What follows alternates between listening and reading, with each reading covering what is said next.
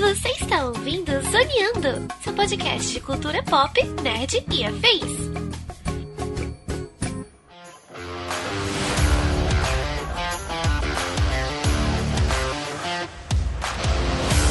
E começa mais um Zoneando Podcast, o seu podcast sobre cultura pop nerd afins, meus amigos. E aqui, host deste programa, aquele que gostava mais disso tudo quando isso tudo ainda era mato, estou eu, Tiago Almeida. Juntamente comigo, ela que realmente precisaria de um apocalipse para conseguir um dia de folga no trabalho, Carol Tibe Martins.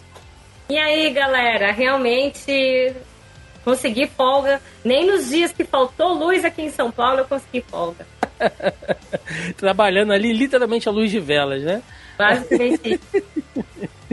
e fechando a mesa de hoje, ele que se o YouTube e a Twitch acabarem, vai ter que recorrer aos antigos gameplays analógicos, também chamados de revista de videogame, João Vinícius. Salve, Thiago. Obrigadão pelo convite aí. Salve, galera. Salve, salve, time. Cara, meu maior medo, na, na real, se a internet acabar, não é nem isso. Meu maior medo é ter que voltar e ir pro banco, cara. Lembra que a gente tinha que ir pro... senhora! Ficar na fila do banco, tipo, descontar cheque, essa parada? Cara, meu maior medo é isso. Cheque. Você dá, acabou de datar esse podcast agora. Esse podcast tá sendo gravado em 1994, né? A galera tá usando cheque. Já recebi muito, cara, em cheque aí. Tinha que ir lá descontar, ficar na fila. Se você quisesse pegar o dinheiro, você tinha que ir na boca do caixa, né, cara? o problema é quando você vai dar o cheque e não recebe, né? É, ainda tem isso, né? O famoso voador. Pois é, pois é, pois é, meus amigos. Estamos aqui reunidos esta semana para um podcast um pouco diferente, um pouco de ciência, um pouco de ficção, um pouco de conjecturas, mas de algo que pode se tornar cada vez mais real, que é a era da extinção digital. O que vamos fazer se realmente aí os, uh, os prognósticos né, dos cientistas se comprovarem? Talvez futuramente, né, em um futuro bem próximo, a gente possa viver aí em um mundo sem internet ou ao menos com alguns sistemas de comunicação bem limitados. É sobre isso que vamos falar no programa de hoje. Portanto, sem mais delongas e vamos ao cast.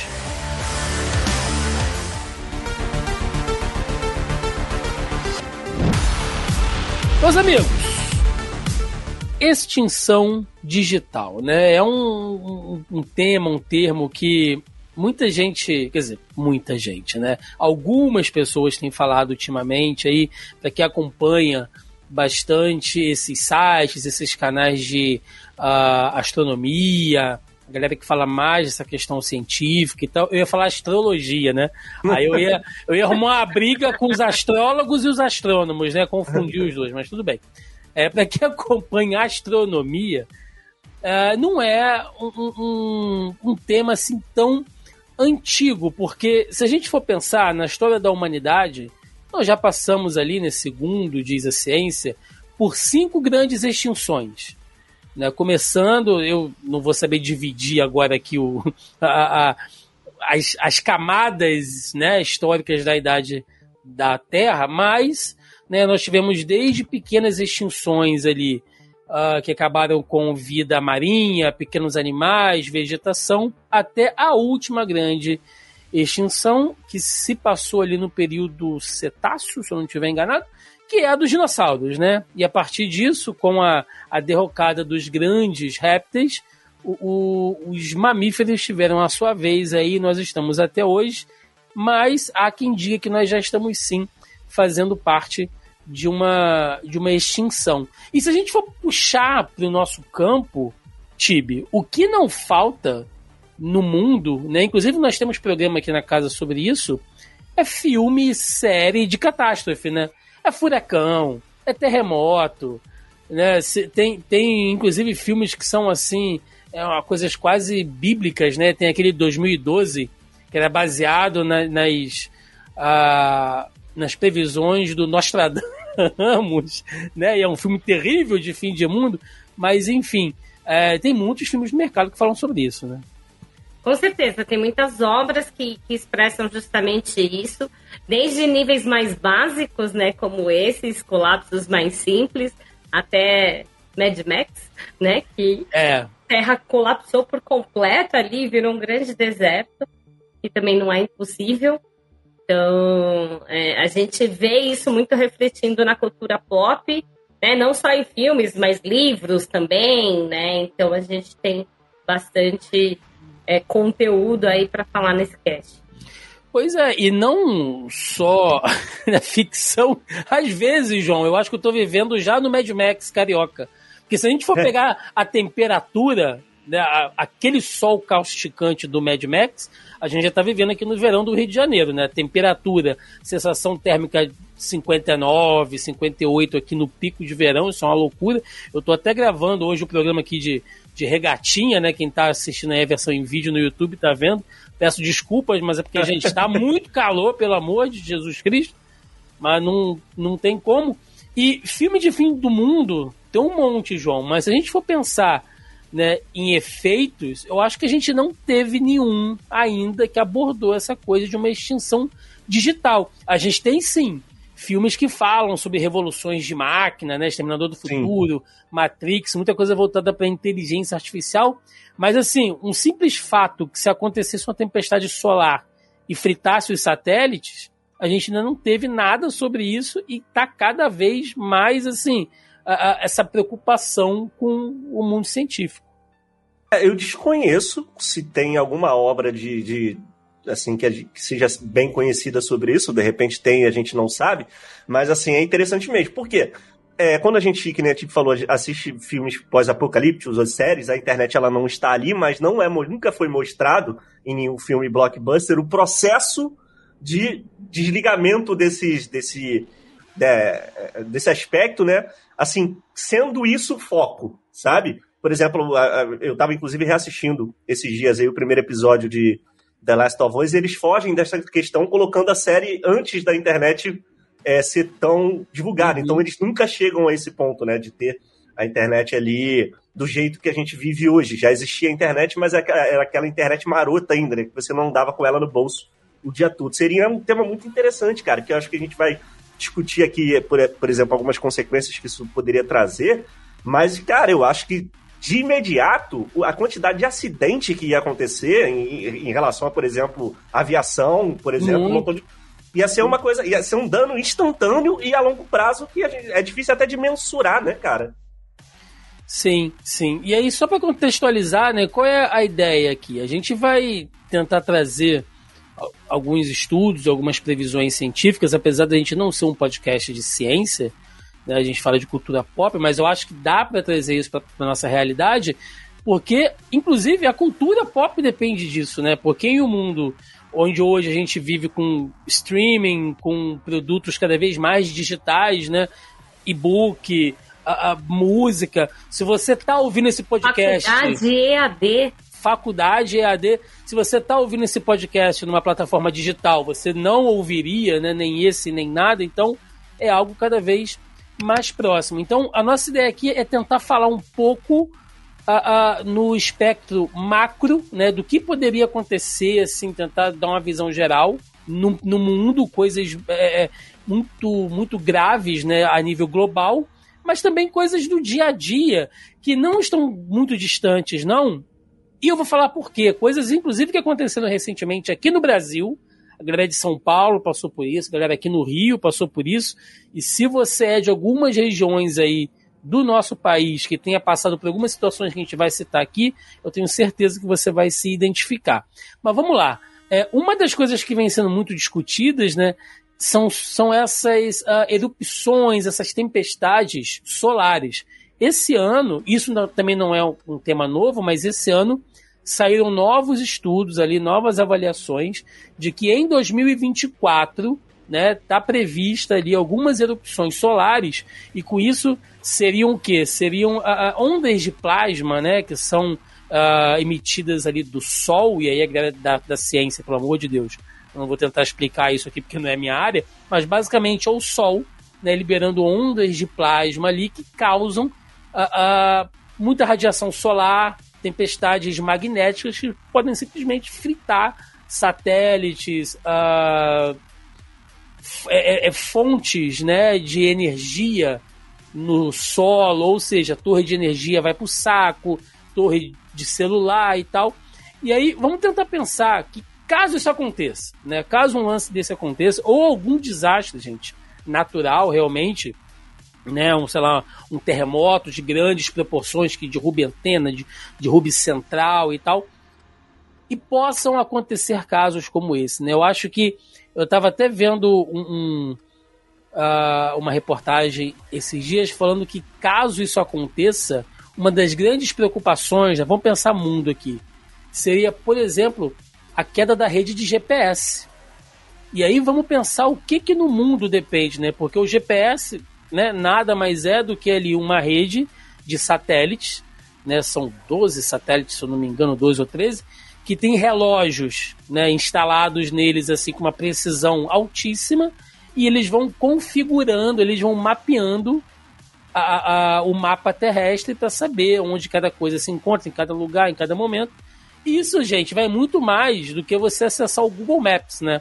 Por exemplo, João, tu falou sobre acidente, né? Acidente é. Cara, não decola avião sem, sem GPS hoje. Uhum. Olha só uhum. que loucura. Navio, se a gente for pensar, sistema de radar e tal, sem, sem GPS você não tem. Então, você já quebra uma, uma questão de transporte entre continentes, assim, você já acaba, bicho. É loucura.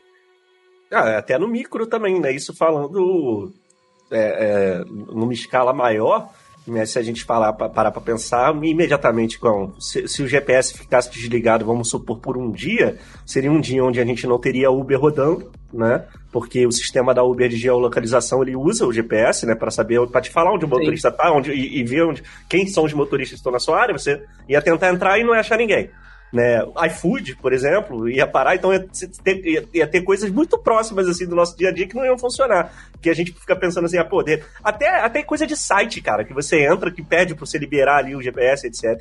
Então seriam coisas muito próximas ali. Assim, eu não consigo ver isso sendo um dano catastrófico, porque eu, eu acho que, bom, não ia acabar o mundo por causa disso, mas ia dificultar uma porrada de coisa que pra muito, gente é muito natural muito. hoje no dia a dia, né? Ah, a gente ia voltar pro século XX, século XIX, né? Se você for pensar nessa, nessa questão, porque você tem aparelhos que são configurados e tem mais, Tibi. Não só o GPS pode ser afetado né, com essas tempestades, mas ondas de rádio também podem sofrer interferência. Então, vamos pensar aqui, né? Ah, uma questão que a gente sofre muito hoje, não só em transporte. Comunicação, cara. Como é que a gente se comunica? Hoje em dia. Aconteceu uma treta, pelo menos falando aqui da nossa bolha internet, aconteceu uma treta, você vai logo para onde? Para rede social, Twitter. Sim. Gente, o WhatsApp caiu, o Instagram caiu, tu ali, tu tá perguntando. Agora, se, se você já não tem essa fonte, tu já fica tipo, caramba, tu que trabalha com comunicação o dia inteiro, o dia inteiro conectado a várias redes e tal. Se essa porra toda cai de uma hora pra outra, Tu não sabe mais usar um telefone, Tibi. Tu não sabe usar mais. Pra ligar, não sabe. Sei. Não sabe. Duvido, duvido que você sabe discar um telefone mais. Às vezes, dependendo de pra quem eu preciso, com quem eu preciso falar, em vez de ligar via WhatsApp, eu ligo normal. Porque às vezes a qualidade é até melhor. Como faziam os antigos astecas? Faziam. Só, só não gira, né? Mas a gente que trabalha com comunicação, hoje em dia realmente está muito refém da, da internet, né? Porque toda a agilidade e dessa de, de todo esse processo, né, é graças a essa tecnologia. Então, por exemplo, eu fico pensando, né, eu que trabalho em vários mercados, né, se acabar a internet, pronto, meu emprego principal morreu, porque Campus Party depende disso, né? Sim. É a premissa do evento, internet de alta qualidade, né? Então, é, já morremos. É, eu fico pensando em outras situações, porque, por exemplo, hoje em dia, é, para, por exemplo, para a editora JBC fazer aprovação de mangá, Às vezes eles mandam um arquivo digital para o Japão. E aí tem a resposta do arquivo digital. Antigamente não, precisava imprimir, mandar físico, voltar o físico. Sim, sim, sim. Fazer ajuste. E quanto tempo não demora a produção disso, né? Ainda tem alguns volumes que precisam ser feitos dessa forma e a gente às vezes está esperando mangá mais de um ano e a aprovação não sai. Então é, é muito complexo, né? Ah, e hoje em dia, beleza, a gente ainda tem os correios operando, né? Mas quem sabe viver sem GPS, né? Eu nem sei se eles fazem mais aqueles mapas que tinham antigamente. Cara, que loucura. Lembra aquelas bitelas? Vai pra página tal e quadradinho, sei lá. Era, era tipo um. Era o guia, como é que era o nome? Era quatro Então, rodas? Guia quatro rodas. Era isso, né? Quatro Eu, eu, eu comecei a trabalhar com 18 anos, né? E eu era office boy, como muitos de nós, né? Que começamos a trabalhar nesse meio empresarial. E no escritório, quando eu comecei a trabalhar, tinha um guia quatro rodas. Era uma chuleta, meu amigo, desse tamanho aqui, ó. Grossona, toda zoada, toda rabiscada já.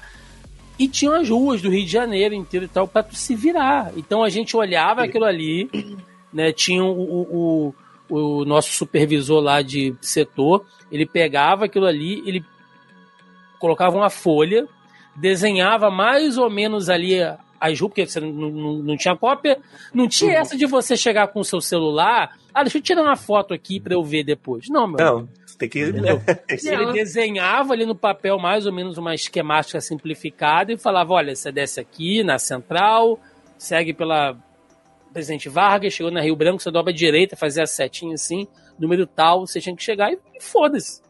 é, E hoje em dia a gente não perdeu a mania de perguntar informação, né? A gente resolve tudo no celular, Sim. sozinho, e, e perde-se esse contato humano de chegar na rua e pedir uma informação. Mas isso é bom, isso é bom. não, não tem contato, contato. humano, não, contato humano é zoado. Mas e para saber qual ônibus vai pro centro, por exemplo? Tem no GPS, né? Tem no Google Maps, ele te fala até o ônibus que você precisa pegar e ainda tem o horário ali, tá tudo lá, né? Se você não É. tem isso, como é que você vai tem que saber? perguntar, tem que perguntar. Você tem um aplicativo, né? Tem aquele Movit É. também, vários aplicativos que você pode usar. Aqui no Rio, até alguns anos, quando eles fizeram aquela, aquela mudança, João, das linhas, você deve lembrar, né? Que determinadas linhas só poderiam parar e circular em determinados pontos ali Uhum, no uhum. centro e tal. Sim. Tinham aqueles totens, né, gigantes mostrando. Nem isso tem mais. Tipo, se você veio de fora, meu amigo, É. te Tu vira. usa um app ou tu não vai. Não, a, a Ou é enganado tá mais por um taxista? É, É, é, o que pode provavelmente acontecer vai também. acontecer. Inclusive, é curioso, eu tava esses dias. É, eu fui na casa- visitar a casa da minha mãe, minha mãe mora, na, mora na, na Barra, né? Aqui no Rio. E eu moro na Baixada e meu avô também mora aqui. E aí eu fui buscar meu avô pra ir lá ver meus pais e tal. E meu avô, ele tem 80 e poucos anos, ele, traba ele trabalhou por muitos anos é, construindo grandes fornos, assim, de, de mercado, sabe? Tipo, forno. Então, a maioria dos mercados ali na Barra foi, eh, foi a equipe dele que construiu o forno. Legal. E aí a gente foi indo de carro. E ele, cara, ele não ia lá há muitos anos, e ele tem 80 e poucos anos, e ele sabia todos os caminhos. Por quê? Porque a gente, a gente perdeu isso com o GPS. Porque ele tinha que gravar landmarks, assim, ele tinha que gravar, é, tipo, é, locais que chamem a atenção dele pra ele lembrar que ele tá indo no caminho certo. Porque, principalmente naquela, na época que ele, que ele foi, né? Pra quem não sabe, a Barra da Tijuca aqui, galera, aquilo ali era tudo um grande pântano, né? Ainda é. As pessoas que constroem coisas em cima ali pra poder não Sim. ser mais. Mas, então não tinha nada, não tinha sinalização direito. Então eu, eu acho interessante andar com ele de carro, né? Porque ele, como rodou muito aqui no Rio de Janeiro, ele tem essa parada de coroa, de lembrar dos lugares, assim, de saber ir sem o GPS, sabe? Ele sabe, ó, você vai entrar nessa rua aqui, vai estar. ali no final vai ter uma fábrica tal, que não sei o quê. E hoje em dia a gente presta muito menos atenção porque a gente não precisa, Muito. né? Então seria, exatamente, seria um. Uma das coisas que seria complicada é dirigir, porque a gente ia ter que voltar a aprender a dirigir seguindo placa, pedindo informação e gravando lugares, né? É. Hoje em dia não, não tem nenhuma ansiedade. Que nem, tipo assim, quando eu comecei a dirigir, não existia, existia GPS, mas as pessoas não tinham.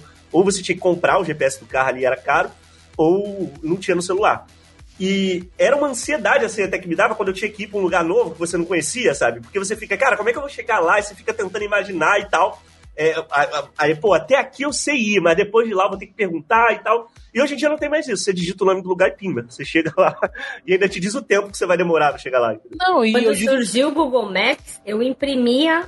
Ah, eu fiz Google muito. Maps. Fiz muito. E aquele caminho, né? Vinda na rua Pontilhado, tal, né? ali, ah, assim. Aí eu imprimia o caminho, imprimia o nome das ruas, pegava a motinha e ia. Não, era, era muito isso. E aí, se a gente for pensar, né? Sempre assim, o macro e o micro. Gente, segurança. Né? Hoje você tem ali por meio do GPS, você pode de repente uh, triangular uma chamada para saber se alguém está precisando de ajuda em algum lugar, né? Sistemas de emergência trabalham com isso, então às vezes uh, você só disca ali um, um número. Se você não puder falar, mas o atendente, se ele achar que você está precisando de socorro, ele vai encaminhar uma viatura, uma ambulância, seja lá o que for, para aquele ponto, triangulando ali aquela posição. Então, assim, você já quebra. E por mais que você tenha algum policial, algum motorista de ambulância e tal, que conheça a área, ninguém nunca conhece tudo. Então, não, os caras também dependem usam, de GPS, usam. né, para poder chegar. Não sei se você sabe, acho que esse qual é o nome agora da sala que tem montada na, ali na Prefeitura do Rio, que é muito legal, que é uma sala que une a Guarda Municipal. É da Prefeitura, então não tem polícia. Sim, a Guarda sim, Municipal, sim, bom, é, Guarda Municipal, é, Sete Rio, enfim, a, as entidades que estão ali que cuidam da cidade, que são ali é, subordinadas à Prefeitura do Rio, né? que parece uma sala de controle do Vingadores, assim. Tem tipo. Tem o aplicativo do Waze conectado, Google Maps, é, monitoramento por câmera na cidade toda. Por quê? Porque aí acontece uma, uma batida num túnel, por exemplo, e aí a câmera diz, o cara já aciona a guarda para ir para lá e tudo isso funciona através de internet, né, cara? Então, assim, e de GPS. Então, até o funcionamento da cidade ia ficar pior, e o Rio de Janeiro já era uma cidade muito complicada, então, assim, ia ficar pior ainda se você não tivesse é, se você não tivesse esses recursos, né, cara? Que hoje sim, as pessoas tendo sim. esses recursos, elas passam a depender deles, né? Tem muito isso. Tipo, antes a gente dava outro jeito, agora que a gente tem isso aqui, vamos utilizar isso aqui, né? Porque é mais rápido e mais eficiente. Só que se a gente não tiver por um determinado período de tempo, como é que a gente faz, né, pra se reinventar? Eu gostaria de perguntar isso pro prefeito, até, né? Eu perguntar pro prefeito. se a internet cair, tipo, 3G aqui no Rio, como é que vai fazer? Pra, pra, pra guarda gerir a cidade? Pra... Acho, que, acho que ele vai sumir, igual o, o, o governador fez aí, né? Vai meter o pé e falar, é. esperar voltar. Possi possivelmente. Mas isso a gente está pensando no macro. Se a gente for pensar numa, numa coisa mais comum, até para marcar um rolê, gente, é difícil. Eu estava conversando isso com uns amigos outro dia. Quando a gente era adolescente, o que acontecia? Chegava dia de sexta-feira, né? O, o fogo nas nádegas era tão grande que, tipo, batia seis horas, a galera chegava ou do colégio, da faculdade, do trabalho, pá, tinha que sair. Né? Aqui em Caxias tem o, o João, você que conhece, o famoso Bar do Zeca, né? Que era o ponte sim, sim, aqui. Coisa linda. Tem até hoje. Tá aí tá tem, tem até O Zeca não existe mais, mas o bar dele tá lá com os filhos. É, que é uma rua universitária que tem aqui, que a galera ia pra lá pra tomar uma cerveja, ou tinha o um pontezinho de rock que a gente ia aqui no famoso Ponte da Light, né? E vários lugares do Rio de Janeiro tinha isso, o pessoal do centro ia lá pro Heavy Dutch e tal. Uh, basicamente era o que? Você já tinha essa cultura de saber que eu vou sair, vou encontrar a galera lá. E se você quisesse fazer algo diferente, o que, que você tinha que fazer? Ligava para casa dos, dos seus amigos individualmente eu ligava, pegava meu telefone lá, papapá, quando você tinha telefone em casa, senão era orelhão na rua, né? Com o um cartãozinho ali, pá. Uh, Se fosse próximo, o famoso... Ficha. É, não, é, ficha é um negócio que era bem, bem, bem moleque. Né? Quando eu saía assim pra rua já, já era aqueles cartõezinhos. Tinha que ligar, falar, João, você vai pro shopping? O João, pô, cara, eu vou. A Tibi vai? Não sei, peraí. Aí desligava o telefone, ligava de novo. Tibi, você vai pro shopping? Ah, não sei, devo chegar a partir das 10. Aí eu desligava o telefone, ligava pro João. João, a Tibi falou que vai, mas só depois das 10. Ah, então fala pra ela que eu passo na casa dela e busco ela de carro. Tá bom. Eu desligava o telefone, ligava pra Tibi de novo. Tibi, o João passa. Então, assim, olha o rolê que era de você simplesmente ter um grupo no zap e falar assim, galera, 10 horas no shopping. Ah, tem um detalhe muito importante. É, depois que isso foi marcado, a gente tem que confiar que a pessoa Cê... vai. Cara! Porque, tipo assim, de Deus, você não tem. É. Se você saiu de casa, assim, é, era, nessa época existia celular, mas ninguém tinha dinheiro. A gente não tinha dinheiro pra ter celular, assim, tipo, anos 90 e pouco, tá ligado? Dois, até anos 2000, fui ter celular muito tempo. Tecnologia era o Nokia com o jogo da cobrinha, João. É, e quem tinha dinheiro pra ter, ainda tem isso, né? Quem tinha dinheiro pra ter. Então, assim, depois que você saiu de casa, você não tem mais como se comunicar. Não, não sei se você achar um orelhão, que às vezes é, nem tem, nem em todo lugar tem, etc. E aí tu tem que saber onde a pessoa tá. Pessoa a pessoa já saiu. Perfeito. Então, então as pessoas elas tinham que ter um pacto de confiança de falar assim: tu vai, irmão, vou. Então, tu tem que ir. O que o, cario, o carioca não é muito de fazer isso, né? O carioca é uma pessoa muito difícil de é cumprir horário e etc. Mas naquela época a gente era melhorzinho nisso. Porque não tinha como correr, né, cara? Você tinha que ir. É, se você pensar, até, a gente está desviando um pouco, a gente criou um outro tema aqui, né? Comunicações de rolê do mundo antigo. Mas é, é, é só curioso se a gente pensar, porque. Mas teria até, que voltar a ser assim, pô. Sim, até se você tivesse um, uma ferramenta, um acessório móvel, tu tava ferrado. Por quê? Eu tive pager. Eu tive pager um tempo. Como é, como é que funcionava o pager? Você ficava ali com ele no seu bolso, na sua cintura e tal. E alguém ligava, né, se alguém quisesse te mandar uma mensagem, um SMS, a pessoa ligava para a central e falava assim: ó, a minha mensagem é tal. Ela ditava, a pessoa lá da central fazia o texto, o texto chegava no seu pager.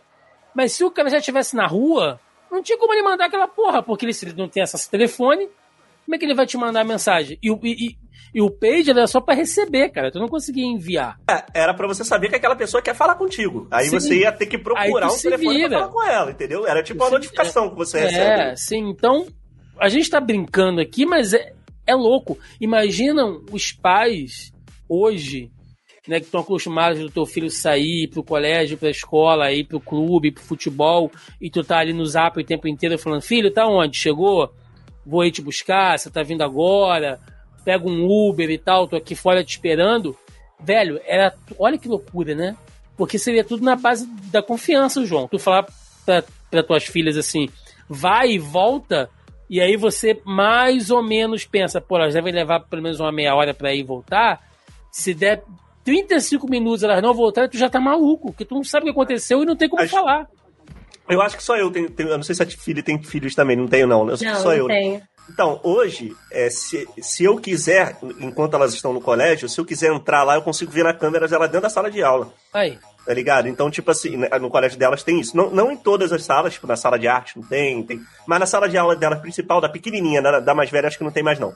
Mas da pequenininha tem, da mais, da mais nova. Eu consigo ver lá. Porque tem essa, toda essa negócio da confiança dos pais de criança muito novinha e tal. Então, assim, até isso, cara, porque é, é muito, meus pais são professores, né? Eu já dei aula também. E isso é muito comum de, tipo, os professores falarem às vezes, olha, seu filho na escola é uma pessoa, e em casa talvez ele seja outra. E hoje em dia o professor ele tem que comprovar isso, né, cara? Porque, tipo assim, ele fala, entra lá e vê, que eu tô te falando que ele não tá prestando Moleque atenção. pendurado no, no, ventilador de teto, rodando, né, com as calças no joelho, é. assim, uh! Eu lembro anos atrás, né, que chegava recadinho no palco lá dos eventos de anime, fulano de tal, seu pai está te esperando na porta Não, do é, evento. Acabou, agora é tudo no zap, tá maluco, sabe? Então é, é, é, é isso, assim. E aí, vamos continuar pensando, né? Cara, se o GPS cai, aí algumas pessoas podem dizer, ah, mas isso é coisa de quem vive na cidade, vocês que vivem nesse ambiente urbano e tal. Gente, o meio rural tá pior ainda. Porque você imagina, às vezes, em alguns lugares cuja comunicação é erma, né? E eu não estou falando só nível Brasil, não.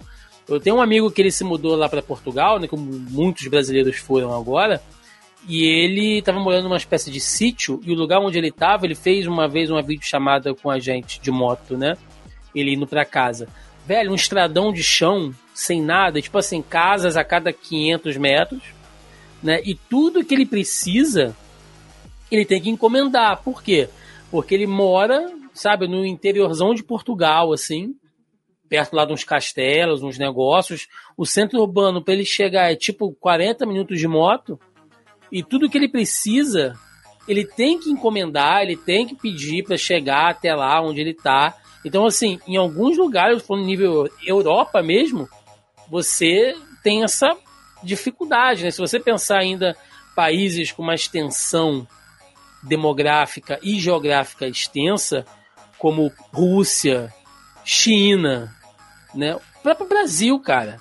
Né? Ah, se, se, você pensar nos povos da Amazônia, do Acre, povos ribeirinhos, né, que necessitam às vezes de uma comunicação, de um abastecimento via barco para chegar até lá onde, onde essas pessoas estão, olha só que, que loucura. Então, o meio rural ficaria ainda mais isolado e as produções deles ficariam empacadas, porque uh, você tem uma dificuldade de logística para ir buscar suprimento, plantação e tal. Como é que essa galera vai desovar todas essas coisas que eles plantaram, que eles colheram, que, que eles pescaram? Eu tô com uma matéria aqui da BBC que ela é de deixa eu ver aqui, ó, de 13 de novembro de 2019, tá? E aí eles fazem justamente esse, esse estudo da queda do GPS, né? O que aconteceria. E aí tem aqui um pequeno trecho, né, que, onde eles falam que é o seguinte: haveriam gargalos em portos, né, containers são carregados e descarregados automaticamente usando GPS para guiar guindaste. Olha só que loucura. Eu não sabia disso, sério? É, é. Prateleiras de supermercado ficariam vazias, com o sistema de logística parado. Fábricas poderiam ficar sem produção porque seus produtos não chegaram a tempo.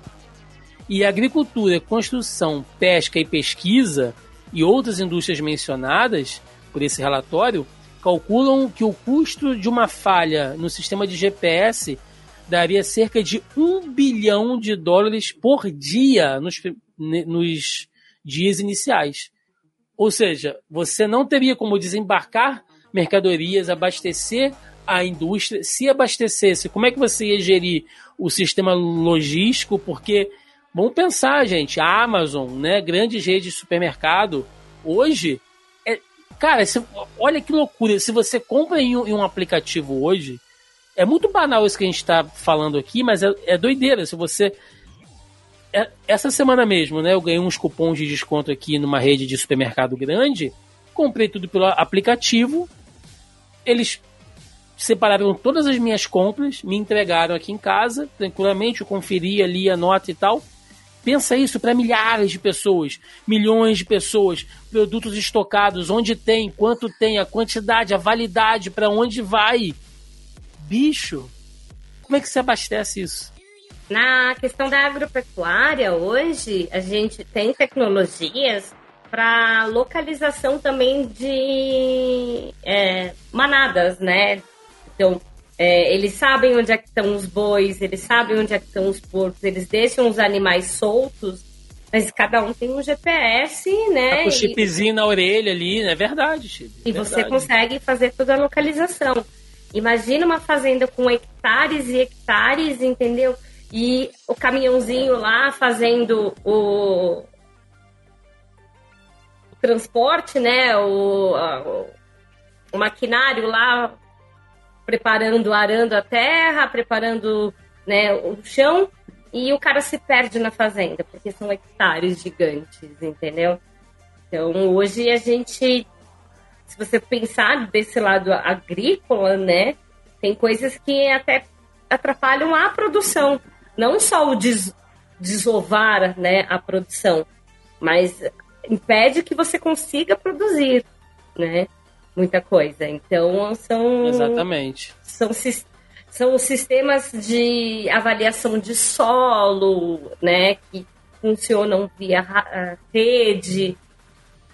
Então tem muita coisa da tecnologia dentro da agricultura que influencia muito. Sim. E eu só para fazer uma errata aqui, né, eu falei que o sistema de GPS era composto por um, um agrupamento de, de 12 satélites, são 24 satélites, tá, gente? Eu deixei metade do mundo no escuro aqui. Mas é, é isso. E aí vamos lá, né? Vamos pensar aqui no, no macro. A gente está vivendo tempos. Bom, estamos vivendo, né? Sempre vivemos.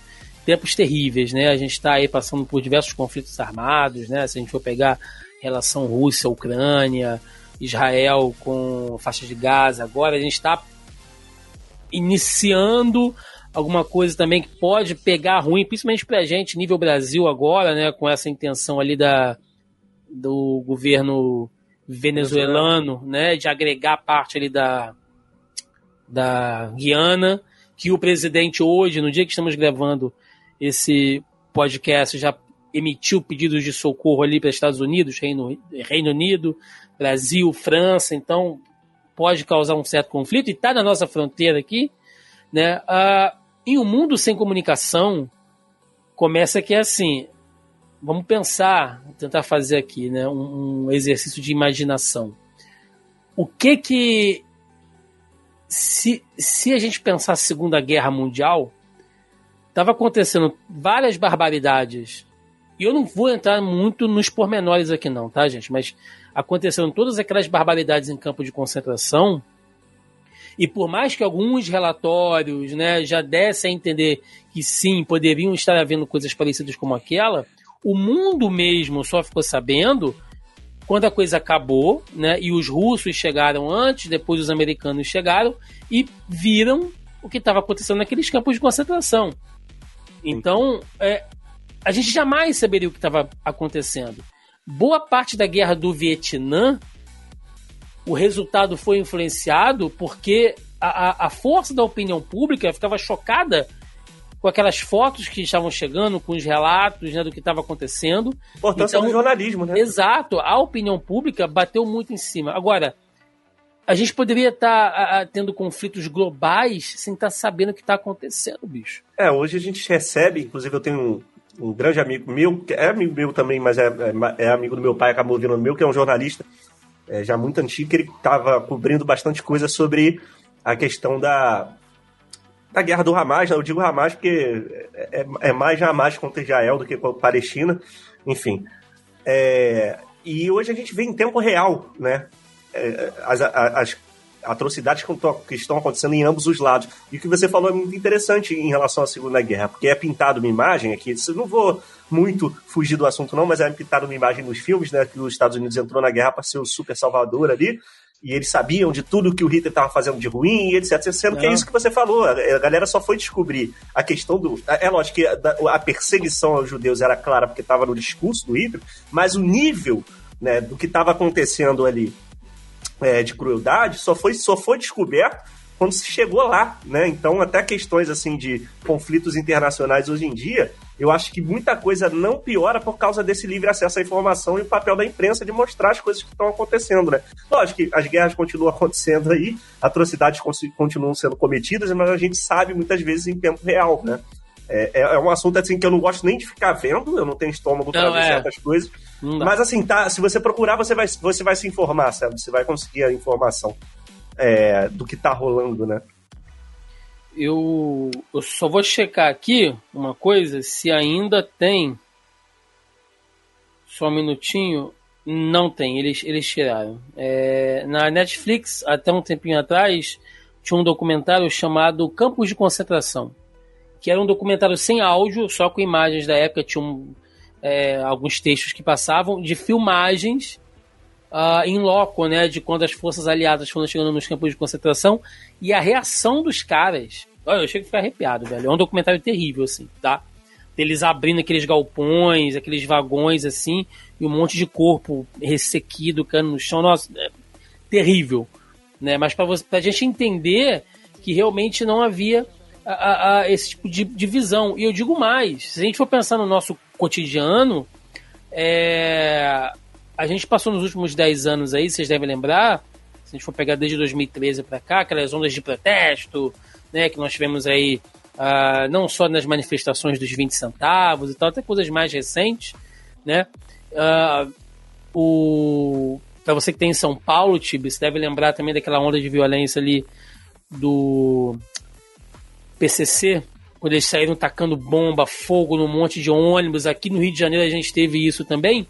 Na época, uh, o WhatsApp estava entrando ainda muito assim, engateando nisso. Né? Eu lembro que muita gente baixou o aplicativo, inclusive, para comunicar, né, ou via SMS mesmo, o lugar estava zoado.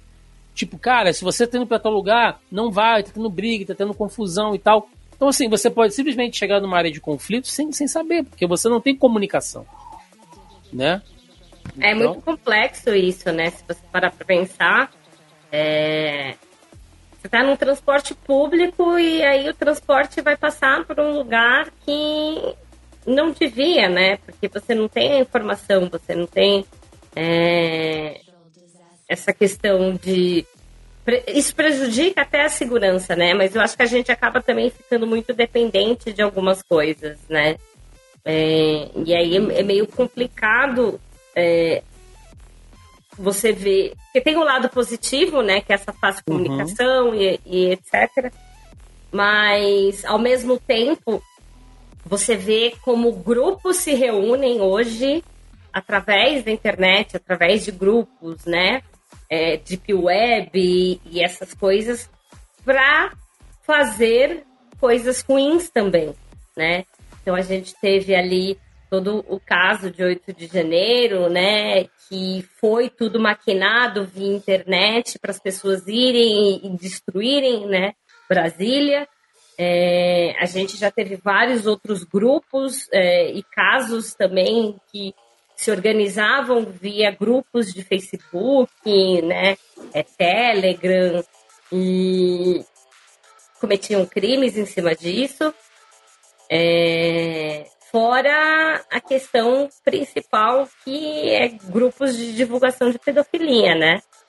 E, então é, é uma coisa rápida e que são coisas super prejudiciais. Então tem esse lado ruim da internet também, né?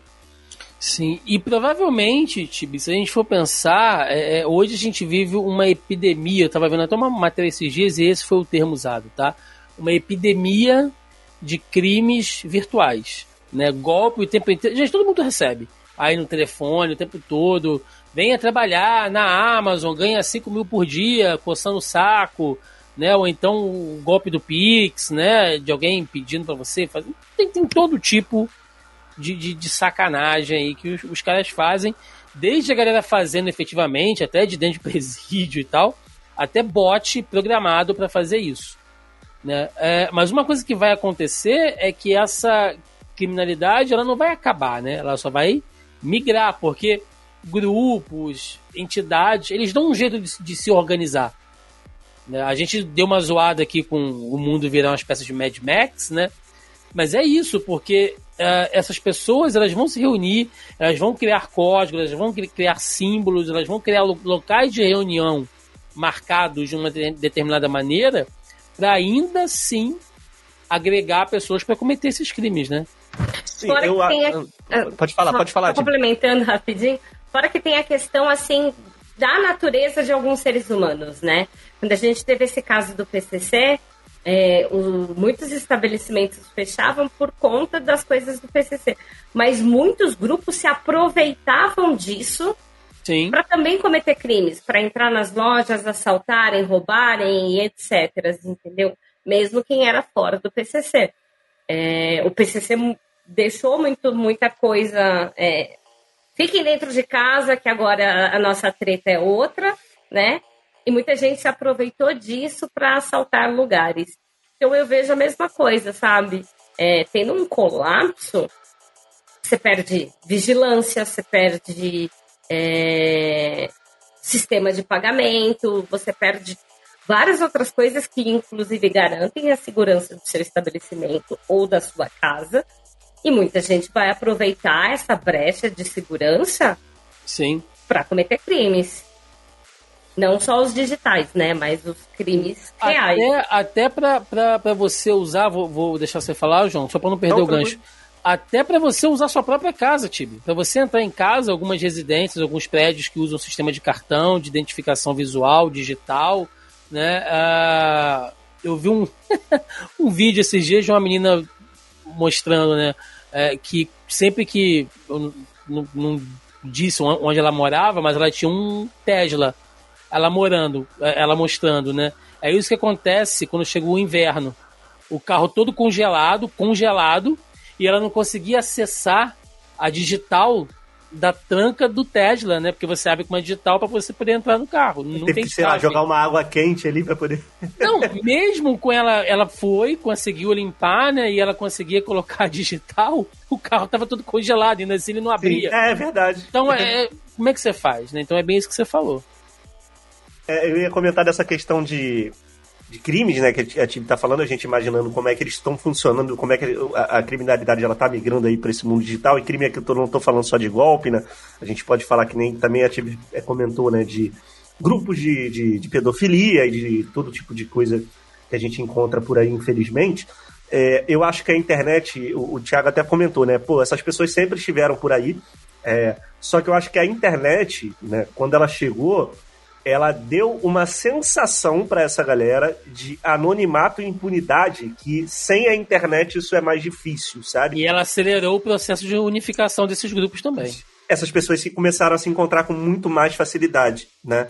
É, inclusive tem, essa é uma história real, tem um, há muitos anos atrás, isso mais ou menos nos anos, nos anos 90, um, um, amigo do meu pai tem um bar aqui muito famoso aqui em São João. Na, na, verdade é na Pavuna, mas é bem próximo aqui de São João. E muita gente ia lá e tal. E, um, e ele começou. Olha só que história louca, cara. Ele começou, um dos frequentadores do bar começou, que, que era bastante frequente, ficava lá até todo mundo embora. O cara acabou ficando meio que amigo, né? Uhum. Começou a ter uma confiança ali com o dono do bar. E um dia o cara começou a soltar uns papos meio esquisitos de, de, enfim, relacionados à pedofilia e tal. E eu, a história foi desenrolando que o, aí o dono do bar foi comentou com um amigo dele policial, né? Que é dono de bar aqui no Rio, você sabe que você tem que ter um, um milhão ah, de amigos polícia. É, e aí ele comentou isso, falou: ah, aquele cara ele falou uns negócios assim, e parece que é, tem alguma coisa estranha com ele. Aí o cara falou, cara, a gente não tem como provar isso, né? Preciso.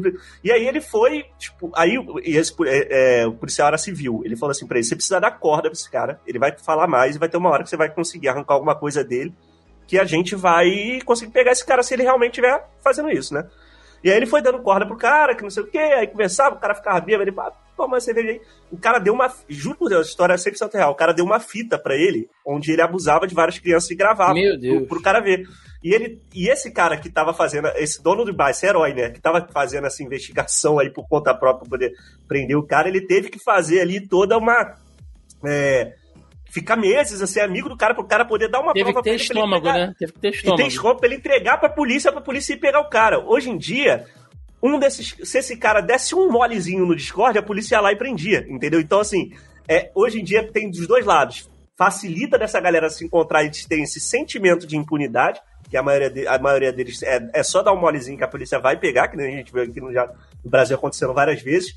Mas antigamente, né, era muito mais difícil você prender um cara desse, né? sim, né? Porque sim. olha o processo que, você, que o cara teve. E assim, desde o day one, ele já sabia que o cara era pedófilo, que o cara falou, né? Só que teve que ter todo um processo para poder chegar e prender o cara. Então, a, a tecnologia, né, a internet, ela vem para complicar bastante as coisas, mas também, se ela bem usada, ela pode facilitar muito, né? Essa questão, questões judiciais, inclusive. Inclusive, a conversa de WhatsApp hoje, ela vale como prova, né? É como se fosse um e-mail, né? Então. Sim.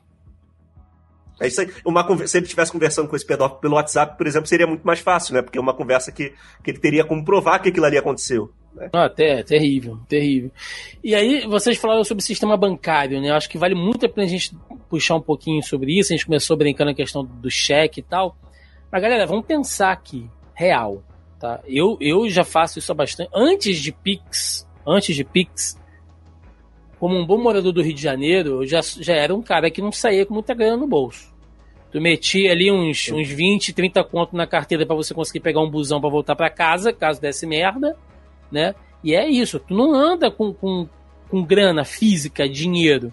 Né? E muitos estabelecimentos já se adaptaram a isso. Então você tem hoje cartão de crédito, cartão de débito, vales, Pix. Você tem através do seu, do seu celular, tem os cartões digitais você pode fazer também. O próprio cartão de crédito você já pode usar como aproximação.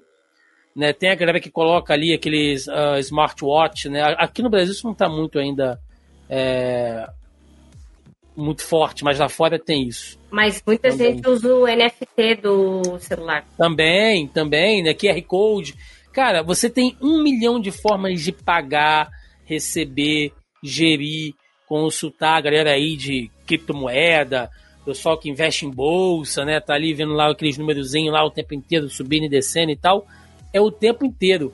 Se o sistema bancário cai, ou ao menos ele fica restrito, né? Tipo assim, você só pode fazer mesmo na boca do caixa e tal, porque os aplicativos caíram, então é só, sei lá, caixa eletrônico, uma espécie de intranet ali das agências. É, é o que o João falou no começo, Tibi. Imagina a galera indo em massa para banco, com criança, com velho, com, com, com cachorro, deficiente, adolescente.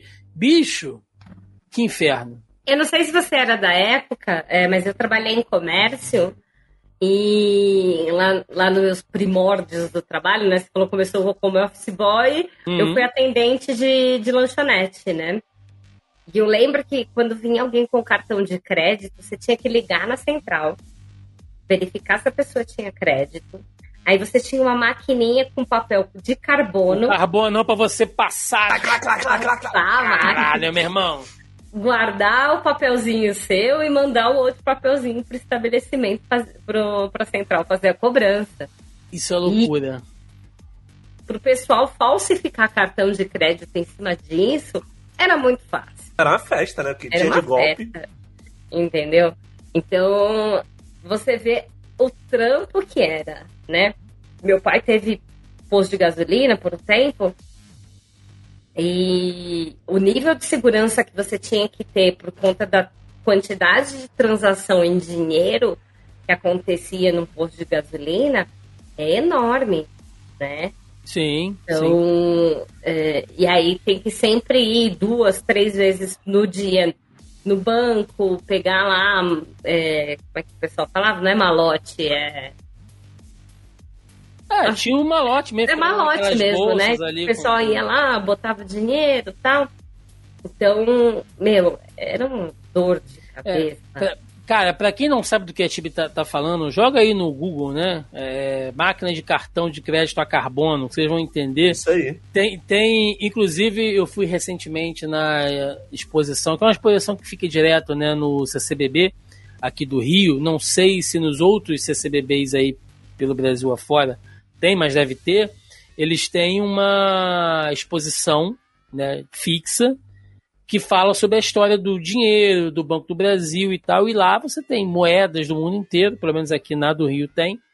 E tem a evolução das máquinas de cartão de crédito. E tem essa máquina lá, cara. E é realmente muito doido, assim. Uh, é muito difícil. Eu, eu acho que hoje, não sei, né? Não posso falar isso com precisão. Mas eu acho que até do ponto de vista estatal, não tem grana física para suprir todo ah, mundo. Sim, não. Não, mas nunca não, teve, não. né? Nunca teve. Acho que se todo mundo tentar sacar todo o dinheiro que tem no banco ao mesmo tempo, não, não, não, não vai ter. Esse dinheiro não existe, né? Não, não tem papel moeda suficiente para isso. Tem, né? é, exatamente. Você, você não consegue botar. É o famoso por que, que não imprime dinheiro, né? Por que, que não imprime dinheiro aí, dá pro povo aí? É, não, não, não, não, tem como. Não tem como. Não é assim. E aí, se a gente for pensar agora em sistemas mais básicos do dia a dia que a gente nem se dá conta, quer ver um negócio que se caísse ou se a gente perdesse o acesso ia complicar muito? O Google. Galera que usa Android, eu que uso, né, por exemplo, que tudo é registrado ali com Gmail, uh, vou até né, dar aqui um exemplo real. Eu já falei isso aqui algumas vezes também. A gente perdeu né, o acesso aqui do, do, do usuário aqui do, aqui do site era tudo vinculado a um Gmail. Quando eu fui hackeado aqui, aqui em casa, é, era esse e-mail que eu estava usando na época, na, na, na, hora. Ele foi invadido e alguém tirou o e-mail aqui do Zona E. O cara entrou e ele colocou ali. Porque tem vários, é, é, vários recursos de segurança que você pode colocar no e-mail, né? Tem uhum. e-mail alternativo, tem número de telefone que você pode colocar, tem palavra-chave e tal. E tem uma porra, eu, eu não sabia, aprendi depois que eu me ferrei, né? Tem uma porra de uns códigos, matrizes de oito dígitos que o Google te dá quando você faz o e-mail. Uhum. Você pode tirar aquilo ali, você pode, inclusive, eles uh, recomendam que você imprima para você ter de maneira Sim. analógica, né? Você ter ali maneira física. Eles vão te dar essas, essas senhas de oito dígitos que caso aconteça alguma coisa, você pode acessar usando essas senhas. São tipo, é, tipo um CPF do teu uhum, e-mail uhum, que tem lá.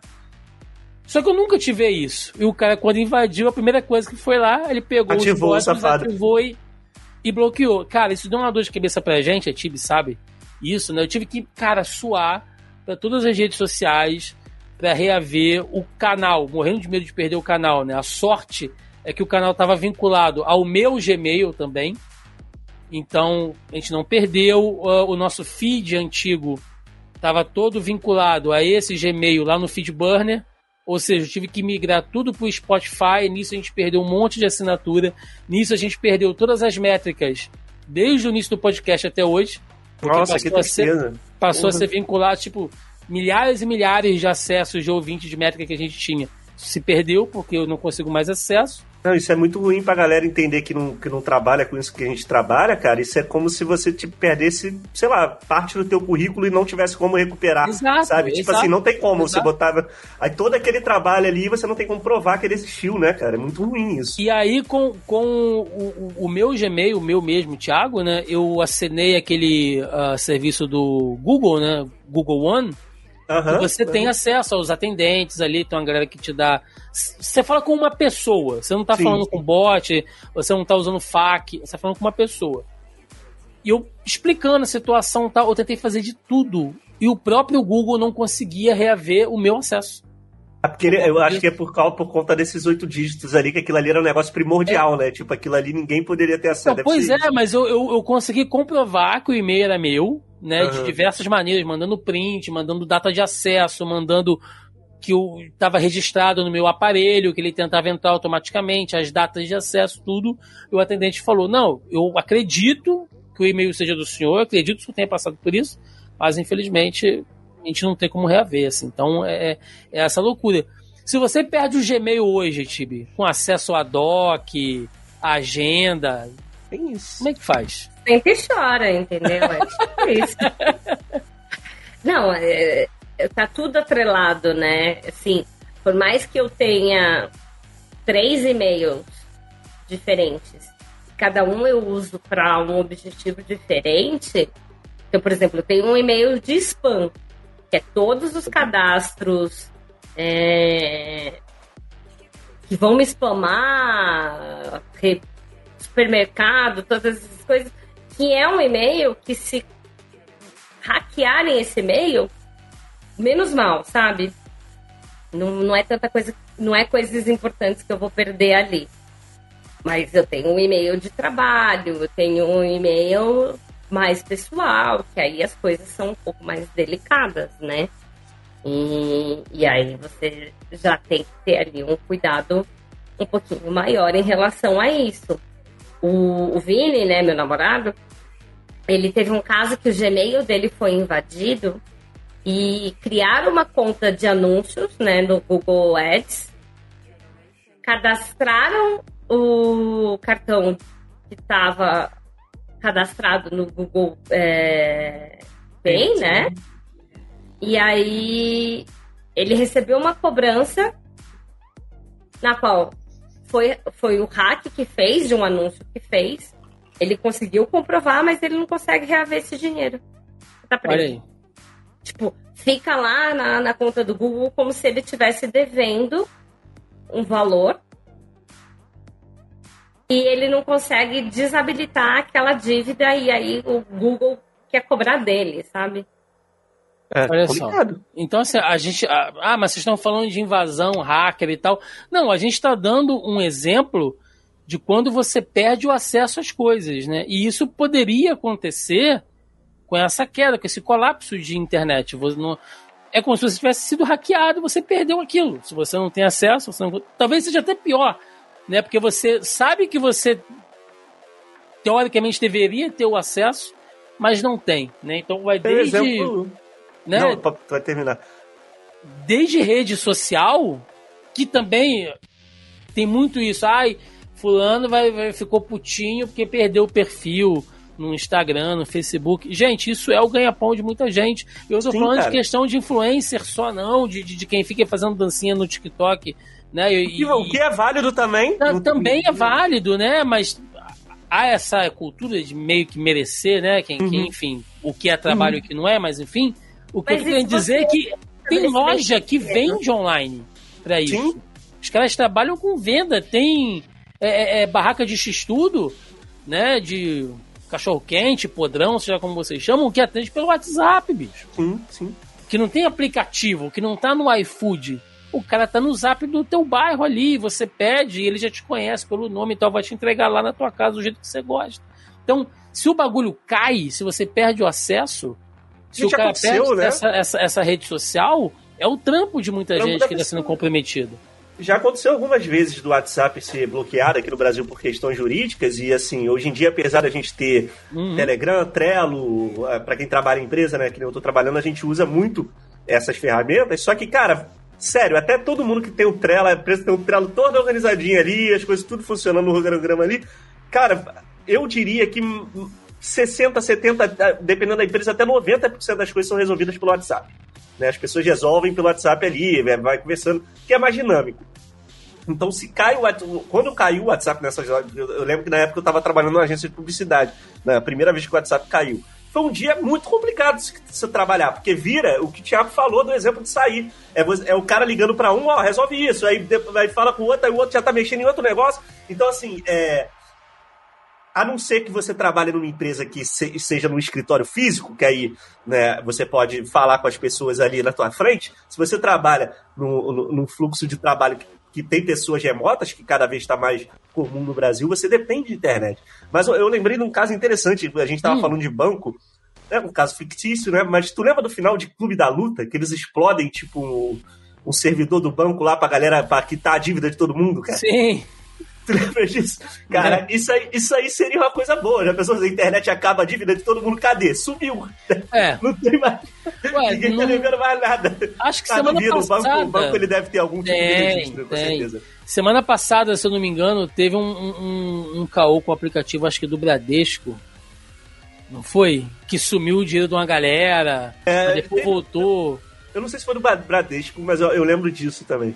Eu lembro dessa parada. Inclusive, assim, daqui a pouco a gente pode até entrar numa discussão, é, quando tiver um espacinho na pauta aí, Tiago, que eu fiquei pensando nisso antes de gravar.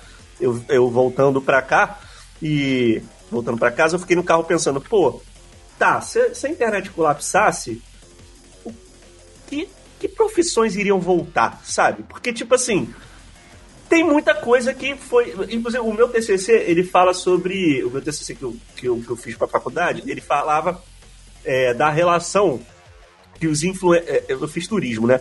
Então o que, que meu TCC dizia? Qual era a relação, como os influencers impactavam destinos turísticos? Tipo, exemplo, a Bruna Marquezine vai lá em Fernando de Noronha, tira uma foto e aí você, você consegue rastrear quantas pessoas vão lá em Fernando de Noronha e tiram a mesma foto no mesmo lugar, igualzinho a Bruna Marquezine fez e como isso impacta o turismo local.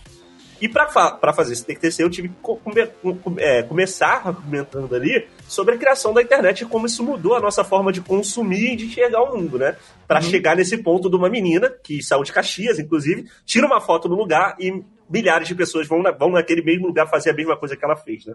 Então, assim, é, nesse caminho em que a internet, hoje a gente está caminhando para a internet 3, né, que é a internet blockchain, essas coisas que eu não entendo muito bem, mas a gente passou pela internet 1, que era aquela ali que você só consumia, olhava as coisas, depois a internet 2.0, que é a internet de via mão, de mão dupla, que é onde a gente, onde você começou teu site, por exemplo, você não precisava ser a Globo para ter um site, você aí você foi lá Sim. no computador e conseguiu fazer teu site.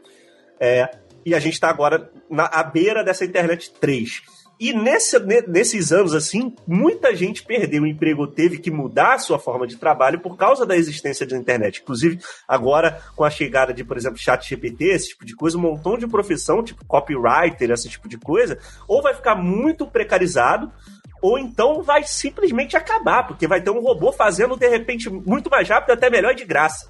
Né, cara? Então, assim, é, a gente pode, de repente, debater isso aqui um pouquinho. Podemos. O que, que, se... que, que voltaria, né? Ó, assim, de, de já, bom, entre aspas, assim. Já puxo uma aqui, cara. Mensageiro. Os Correios hoje não dariam demanda de transmitir mensagem, sabe, igual. Então, assim, provavelmente alguém Verdade. faria uma, uma central de mensagem Sabe? Bota o cara lá. De repente, olha só que loucura, né? Já, já que a gente tá falando de internet, caiu a internet. Teve a erupção solar, zoou. Não tem mais não internet. Tem internet. Se não tem internet, vai acontecer esse monte de problema que a gente citou até agora, de abastecimento, de logística, de coisa. Mas uma hora a gente vai se adaptar. Sim, É, sim, mas até, ma- mas até lá, tô dando aqui um exemplo. Posto de gasolina, como é que você vai abastecer? Então, carro, zoou. Meu irmão, vai ter nego entregando mensagem a cavalo, João. Pode ter posto aquela comando. né, que, que bicicleta. pegava o telefone e fazia as conexões manuais para você, né? Sim, Então, sim. Eu quero falar com o Thiago. Eu ligo na central, a moça vai lá, pluga na. Então, e isso, isso a gente levando em consideração que a- a- a- as ondas via rádio ainda estarão acessíveis, Tibi. Porque essa, essas tempestades, se elas forem muito agressivas, elas podem fritar os sistemas de comunicação de onda via rádio. Pode dar interferência para radiação, caralho. Então, é, é o que eu tô falando. Vai ter nego de bicicleta, de cavalo, entregando mensagem, cara. Ó que doideira. É, os donos de jornal impresso. Jornal impresso. Vai, Vai ter que voltar. Voltar. Vai, ter que voltar. Como é que as pessoas vão saber das coisas? Lendo jornal, né? E Agora- televisão, obviamente, né? vai vai voltar, João, num estilo assim. É, aconteceu, sei lá, crise em Brasília. Tu vai ficar sabendo daquilo às vezes uma semana depois. Ah, sim, igual, igual o que vai acontecer também é, se a internet acabou. A internet acabou. Mas só que a gente ainda tem maneiras analógicas, por exemplo, de fazer um filme. Inclusive, vários diretores preferem usar. Então, o cinema não necessariamente não precisa acabar. Mas vai acontecer aquilo de tu ficar sabendo que o filme vai lançar, tipo, no, já, lançou até, de repente. Lembra quando a gente tava tipo, vendo televisão assim, aí de repente, porra, Exterminador do Futuro 2. Eu tô, caraca, já tá no cinema, tipo, a gente não sabia, tá? Essa indústria do hype, que a gente teve aí recentemente aí, datando aqui um pouco o podcast, o trailer de GTA é, 6, né, que quebrou a internet, né? Isso seria impossível, né? Você, como é que você cria hype? Aí a gente ia ter que voltar pra revistinha, né? De tipo pegar na revista pra ver os jogos que vão lançar, pra ver o que, que vai acontecer aí na indústria dos games. Tipo, Sim. eventos tipo, tipo a E3 que tá morrendo, eles voltam a ser necessários, porque você vai ter que colocar as pessoas no mesmo lugar, né? Hoje em dia isso não é mais necessário. As, as empresas elas fazem os eventos dela E online. jogos não online, João. Se não tem internet. Ah, isso, porra. Ia acabar. Ó, eu amo de LOL, eu vivo, eu vivo de League of Legends, mas eu ia ser muito mais feliz se acabasse essa merda, Vai cara. Acabar o. LOLzinho, vai acabar o Fortnite, jogo modo campanha agora vai ter que rolar, vai acabar multiplayer online, vai acabar essa putaria toda. Sabe uma coisa boa também que ia acabar? O de Monark, cara. O Monark ia acabar. A gente não ia precisar ter mais o Monark. Isso aí acho que já vale tudo, Thiago. Já... Ah, cara, muita coisa. zoando, E, cara. não, mas. Não, eu, eu ia falar também da questão, ah, além né, de voltar aos Uhum. jogos digitais, história em quadrinho, né?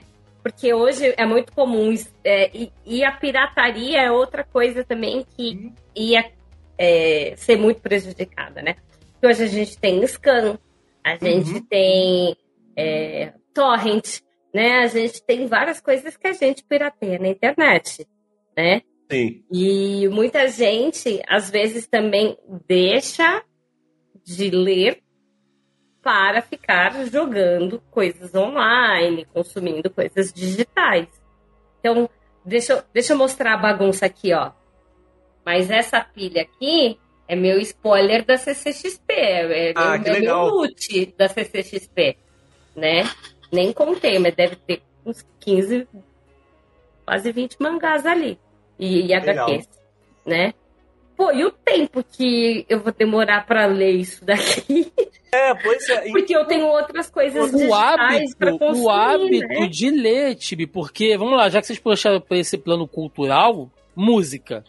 Cara, nem todo mundo vai ter um dispositivo, às vezes, ali pra. tá- Porque se você não tem internet, isso aqui tá É. inutilizado. Peso, Seu- vira peso quem- de papel. é, o que eu tô falando aqui é o celular, né? Que eu tô mostrando É. a câmera, mas nem todo mundo tá vendo a nossa versão em vídeo. Aí o cara ele vai voltar a ouvir música, velho, vinilzão, Vinil, CD. CD físico, né? físico, entendeu? Pro cara tá ouvindo música, então você já tem uma mudança no estilo de consumo. Livro, como a Tibi falou, né? Tipo, falou gibi, quadrinho e tal, mas livro, livro mesmo. Estudar, livro, a molecada, estudar, entendeu? Sim, sim. na, na, na nossa época, né, e dos mais antigos, devem lembrar aí da Enciclopédia Barça, Sim, né? e outras gente, enciclopédias. Isso aí é voltar a valer ouro, esse, esse, tipo de coisa, é porque a informação não tem Google, a informação estudar, tem que estar ali, tá ligado? Estudar, João, as livrarias iam voltar com tudo, porque Força. você ia, ia, ter que comprar livro físico. E, pra você e, fazer até as coisas. A Tibi tava falando desse, dessa questão de ler, é, eu também tenho o costume de ler bastante mangá e, ler, e, livro eu tenho até um pouco mais de dificuldade. Eu adquiri essa dificuldade há algum tempo, eu nunca tive, eu, eu sempre também. fui um bom leitor. Hoje em dia, eu acho que são. É, é, por, por, incrível que pareça, tá, não, eu vou citar uma pessoa aqui que muita gente acha besteira e tal, mas o Felipe Neto ele tava falando sobre isso, sobre a questão da, do, do TikTok, do YouTube Shorts e do Instagram Reels, que são os vídeos curtos, entretenimento curto, sabe? De, de segundos, às vezes. É, você, hoje em dia, eu tenho muito mais dificuldade de parar para ler. Eu, por exemplo, hypei com a série da Netflix, eu nunca tinha lido, comprei a coleçãozinha do Scott Pilgrim. E eu, cara, tô amando, tô achando isso aqui. Eu só tinha visto o filme, tô achando isso aqui sensacional. Eu tinha que fazer um podcast um dia, Thiago, me chama, por favor. Vamos, vamos fazer. Muito legal. E o anime tá sensacional. É sensacional, sensacional. É melhor que a obra original, eu achei o anime, tá? Eu tô terminando de ler aqui o segundo episódio, já, o segundo volume, e eu já acho o, o anime melhor. Mas enfim. É, eu tenho muita dificuldade de prender a minha atenção aqui. Então, assim, eu leio, tipo, quatro, cinco páginas, aparece uma porra de uma notificação, eu pego o celular para ver, tá ligado? Aí volto pra... E às vezes, assim, quando... Tudo bem, eu tô lendo Scott Pilgrim, eu posso fazer isso porque não é uma leitura muito densa, tá, vamos lá. Mas quando você pega um livro que você quer estudar, que nem... Enfim, às vezes eu compro livros de pessoas, assim, de... de coisas para mim me dar capital cultural, não só me dar entretenimento, assim, sabe? Eu tava lendo ali como as democracias morrem e não terminei ainda, inclusive, por, por essa conta. Quando você lê, eh, quando você lê parcelado um livro desse, tipo assim, não desse jeito, parcelado desse jeito que eu tô falando. Tipo, leu cinco páginas, parou, olhou o celular. Cara, até você retomar o raciocínio e conseguir te colocar ali, centrar de novo no que o cara tava falando, às vezes você tem que voltar a página. Então, assim, isso é, seria uma das coisas que eu acho que seria, entre aspas, positivo, né? Porque, assim, eu, eu, Thiago, nós aqui, nós três, por exemplo, nós somos exemplares da última geração que nasceu tendo o mundo analógico e viu esse mundo digital nascer. As minhas filhas, Sim. elas já nasceram com conectadas, sabe? Tipo assim, já, já havia internet no meu bolso no dia que a minha filha nasceu. Eu postei uma foto e todos os meus familiares, mesmo que moram fora do Brasil, imediatamente viram uma foto da minha filha nascida. Então, assim, é um mundo completamente diferente que elas vivem, né? Então, eu acho que, é, é, inclusive, é uma coisa que a gente tem que ter muito cuidado, porque como é, nós somos uma geração que está que tá aprendendo a lidar com isso tudo, a gente pode cometer até muitos erros, né, na criação e, e dos do nossos filhos e com a gente mesmo, com a, com a nossa própria saúde mental, principalmente. É, tô levando para um lado completamente fazendo um advogado do diabo aqui, porque a gente estava falando só dos aspectos negativos de, de acabar a internet. Mas existem alguns aspectos que a internet trouxe de negativo que talvez fosse embora se ela fosse embora também, né? É, e tava tendo uma. Eu tava lendo, né, uma pesquisa que saiu, essa semana, tava falando justamente dessa questão, por exemplo, aqui no Brasil, é, beleza, a gente tem um grande número de analfabetos funcionais. Deixa eu até pegar aqui o, o título da, da matéria, né, certinho. Mas aqui, ó. É, sete de cada dez alunos brasileiros de 15 anos não sabem resolver problemas matemáticos simples. É, são coisas que é, é a gente perdeu, né? A gente perdeu essa questão de é, raciocínio hum. lógico e Sim. de muitas coisas. E a gente perdeu a, a, muita questão de interpretação, né? De, de texto. Porque é tudo vídeo muito rápido, é tudo coisa que você não guarda na cabeça, é muita informação que você é bombardeado. E aí você assistiu uma série, você chega no final da série, você não lembra o que aconteceu no começo da série porque você está sendo bombardeado de tanta coisa, sua atenção tem que ser seletiva. Outra coisa que a gente tem mania hoje em dia, né? Ficar aqui no celular mexendo na internet e assistindo outra coisa, né? Meu namorado, ele fala muito dessa questão do... Sim. Ninguém mais para para ouvir música hoje. Quando foi a última vez que você parou tudo que você estava fazendo e foi ouvir música? Ouvir música. Pois é, é, é, eu, eu, eu vou puxar aqui, já que vocês trouxeram esse gancho, né? Vou fazer um alto jabá de um podcast que gravamos, né? É, eu, Caio e o João. a gente gravou o Zoneando 326, onde a gente falou de infobesidade. Né, por que consumir e produzir tanto conteúdo, né? É um programa que eu inclusive indico aí. Uma boa, boa discussão. É, que fala. E, e, e, lá eu a gente tocou um, um, pouco sobre isso. Quem quiser mais detalhes pode procurar lá que a gente conversou muito. Né? Foi um programa todo voltado para isso que a gente está dizendo aqui, agora. E só para integrar um pouco do que eu falei lá, né? Vocês falaram dessa questão de, de que ninguém para mais para ouvir uma música, né? De que ninguém consegue parar mais para ler um livro e tal. É, eu lembro, muitos... eu lembro quando foi a última vez que eu parei pra ouvir música, tem, tem alguns anos, foi quando o Kanye West soltou Donda, que foi um CD da, falando da mãe dele.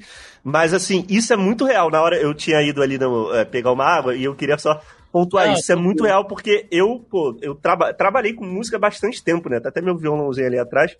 É, e eu tinha. Eu, outra coisa que me prejudica hoje em dia é essa questão da internet. Eu tinha esse costume, tá, cara? De ir na loja, comprar um disco, assim, voltar para casa e você não ia colocar aquilo e, sei lá, e varrer a casa. Não, você vai parar para se ouvir o disco, pegava o encarte, inteiro. Pegava o é. encarte é. e via as letras de música e tal, fazia muito Você escutava também. o disco era Se você fosse fã, né, e tivesse a fim de, de, consumir aquela obra ali do jeito que, que o artista pensou em consumir, que, te apresentar aquela obra, você, você tinha que ouvir o disco inteiro, para você sentir a nuance ali do disco, né? Então, hoje em dia as pessoas não fazem mais isso, inclusive a música nem é mais produzida para ser consumida assim, né?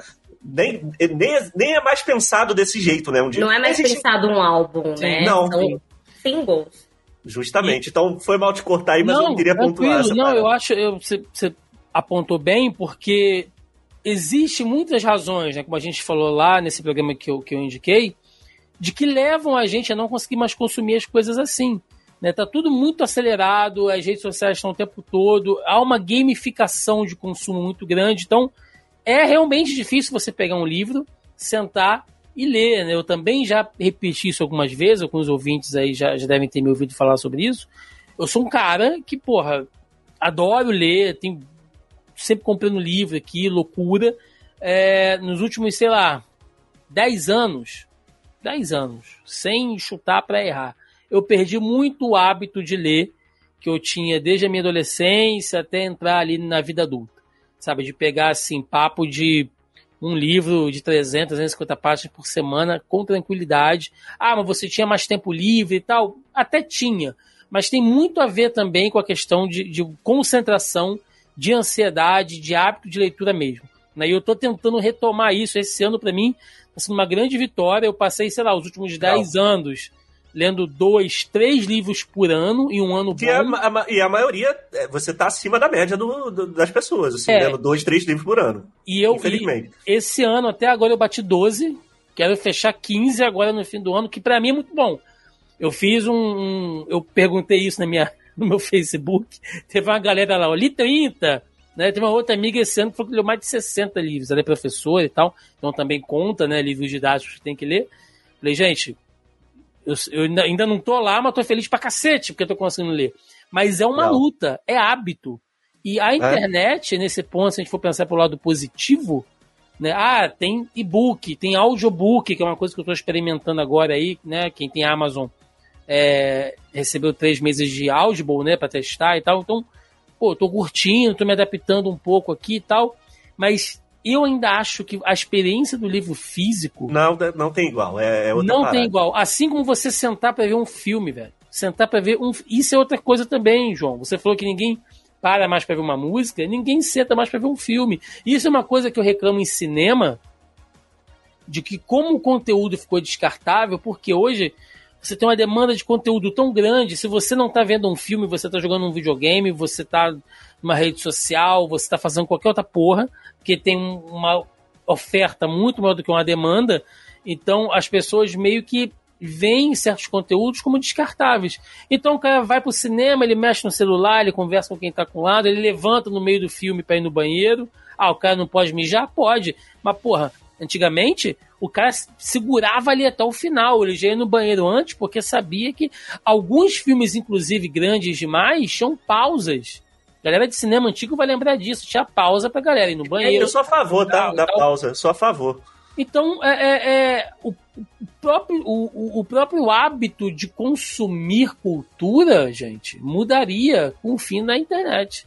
Por incrível eu, que pareça. Por incrível eu, que pareça. Eu acho que hoje, sendo bem sincero, uma das obras mais importantes assim da minha vida é Senhor dos Anéis, os livros. Tanto o uhum. filme também, que eu, eu, inclusive eu defendo que o filme é melhor que o livro, tá? Eu, eu cometo esse pecado aí porque é, é, pelo motivo que eu vou falar aqui agora. Assim, o Tolkien, e eu sou muito fã e eu posso falar porque eu tenho lugar de fala, ele escreve de uma forma muito detalhada e lenta. Algumas pessoas poderiam até dizer chata. Eu acho que eu não conseguiria ler Silmarillion e Senhor dos Anéis. O Hobbit, sim. O Hobbit é um livro que é outra proposta dele. Mas é, Senhor dos Anéis, provavelmente hoje eu teria muita dificuldade de ler sabe? Porque a escrita é muito, muito lenta, muito, ela não é cadenciada, sabe? Tem, tem parte do livro que ele fica, tipo, capítulos contando a história de um cara que não tem importância nenhuma, tipo Tom Bombadil, tá ligado? Isso que eu ia falar agora, você tem que agradecer que o Peter é, Jackson tirou, tirou, o Tom Bombadil da história, entendeu? Mas isso tudo é para enriquecer ali o mundo sim, que ele tá criando sim, sim, e etc. Então eu, eu consigo ver valor, mas então, uma hora que é super importante, eu acho que hoje eu não conseguiria consumir ela né? É. Por causa disso. E essas questões de conteúdo super rápido, né? A gente estava falando de música, é, tá ficando até, a música ela tá chegando no ponto que as pessoas estão criando músicas que são micro músicas para estourar no TikTok, né? Que tipo assim, que as pessoas só sabem aquele pedaço da música. E aí você vai ver em show é terrível, porque a pessoa canta aquela música ali, a pessoa sabe 30 segundos da música e o restante não existe, sabe? Então, esse, esse consumo muito rápido da minha área, isso está acontecendo também na área dos games, as coisas estão tendo, por exemplo, o, o Game Pass, né, que é o serviço da Microsoft, está sendo problematizado recentemente. É, é, um serviço de assinatura de games que você, você paga ali por mês e você tem vários jogos disponíveis. Os desenvolvedores eles já estão percebendo que eles têm que pegar o jogador no, nos primeiros nos primeiros minutos de jogo ali tem que ter alguma coisa para prender o cara. Uhum. Isso tá influenciando no design dos games, né, Steve? Porque o que, que pode acontecer se eu não prender aquele cara nos primeiros minutos? Ele vai para outro jogo, porque tem centenas de jogos ali, ele já pagou a assinatura, então tá tudo ali disponível para ele. Isso tá acontecendo também na Netflix, as séries estão sendo feitas de forma procedural, né? Uma parada que parece que tu vê que parece até com um chat GPT que escolheu ali os temas. E tudo isso é influenciado por causa desse, desse ritmo de conteúdo que a gente consome hoje, que precisa ser muito rápido. E eu acho que isso, ao longo do tempo, a gente já está vendo os impactos agora, mas eu acho que daqui a 20, 30 anos, vai impactar em toda, to, tudo que a gente consome né? E isso, novamente, é um sintoma da internet, de como a internet está caminhando para ser. E eu não costumo ser um cara saudosista de dizer, ah, antigamente que era melhor, aquele. Não. Mas era diferente, era diferente. Era diferente. É, é, eu, eu acho que. Bom, é, enfim, né? É, cada um consome o que quiser, eu não, não tô aqui para julgar, mas assim, eu preferia muito mais a época que o YouTube recomendava vídeos de 20 minutos, tipo do canal Nostalgia, 50 minutos, o cara fazendo um documentário contando a história, sei lá, do do Michael Jackson, sabe? Tem, tem um vídeo dele sobre, inclusive, sobre nazismo muito bom, é, contando a história da Segunda Guerra, focando no nazismo, enfim. Não, não é um canal de história, tá? Ele não é professor de história, mas assim, é um conteúdo muito bem feito. E hoje em dia, esse canal, ele, ele não tem. Não é mais viável você criar um canal assim. Eu pensando nisso esses dias. Pra você produz YouTube, ele... você sabe disso, né? Ele tem que, que, que, criar, sei lá, um perfil no TikTok e pegar esse vídeo de uma hora e dividir, sei lá, em 30 vídeos, cara sabe? Então, e cortando aquilo. Se eu não me engano, tem estudos que dizem que você tem oito segundos para impactar e prender uma pessoa. Isso, isso, é louco. Até, Tibi, questão de leitura, né? Só voltando de novo ao tópico de leitura, às vezes eu, eu vejo. É, eu, eu, assim, eu sempre tento otimizar o meu hábito de leitura, né? Então eu faço aqui certas coisas e tal, mas eu vejo umas técnicas, técnicas, né? Tô fazendo aspas aqui, de leitura dinâmica, que é uma loucura. Tipo assim, o cara pega um livro e fala: ah, você não precisa ler as duas últimas palavras de uma frase e nem as duas primeiras da outra. Então é como se você fizesse, sabe, uma, um, uma outra coluna e aí você vai lendo só o que está ali no meio para ignorando aquelas palavras que estão ao lado para você pegar só, tipo assim, a 70% do conteúdo. E caso você não entenda, você continue lendo, porque em algum momento talvez o livro repita aquilo mais na frente. O texto vai bater, né? então, né? Então você pode, sei lá, em um livro, uma meta de uma, de uma leitura dinâmica, você vai absorver até 30, 40% do conteúdo dele. Caralho, que porra é essa, bicho? Se eu vou absorver 30% de um conteúdo, para que eu vou consumir esse conteúdo dessa maneira? Porque A não ser que eu esteja, sei lá, estudando, sabe? Ah, é um livro técnico, beleza. Eu vou ler, sei lá, Tolkien, que o João falou. Se não for para sentar e curtir o livro, para que eu vou fazer isso? Para ler mais rápido, para postar lá no TikTok, gente, bati a meta. É, gamificação, tô gamificando. Um livro, livro por né? semana, ó, li Tolkien aqui e tal. Consegui entender isso o cara que tá precisando fazer uma maratona de estudo e ele sabe que não vai ter tempo, sabe? Tipo, chega do trabalho tarde, vai fazer uma prova e ele tem que consumir aquele conteúdo sim, ali da forma mais ele efetiva. Ele aprende, às vezes, até pela, pela repetição, né? Sim, pela... sim. Eu não vou julgar esse cara, esse caso, mas agora, se você tá consumindo uma coisa pra, pra entretenimento, acho que tá consumindo errado. Cada um faz o que quiser, o dinheiro é dele, o livro é dele. Mas, assim, tá errado, opinião, tá errado, tá errado, João. Tá eu tô lendo muito... errado. É. Eu tô lendo muito mais mangá por conta da produção de conteúdo que eu faço pra JBC, né? É, só que eu. Já vi você lá, ele já, já vi, eu sigo lá JBC, eu já vi você lá algumas vezes. Eles repostam, não repostam? Isso. Bem legal, bem legal. Ah, valeu. E aí o que acontece? É, mesmo que eu tenha que ler para produzir conteúdo, é, além dessa questão, né, é, para fixar melhor até o conteúdo, às vezes, dependendo da, do tamanho do mangá, eu demoro uma hora e meia, duas horas.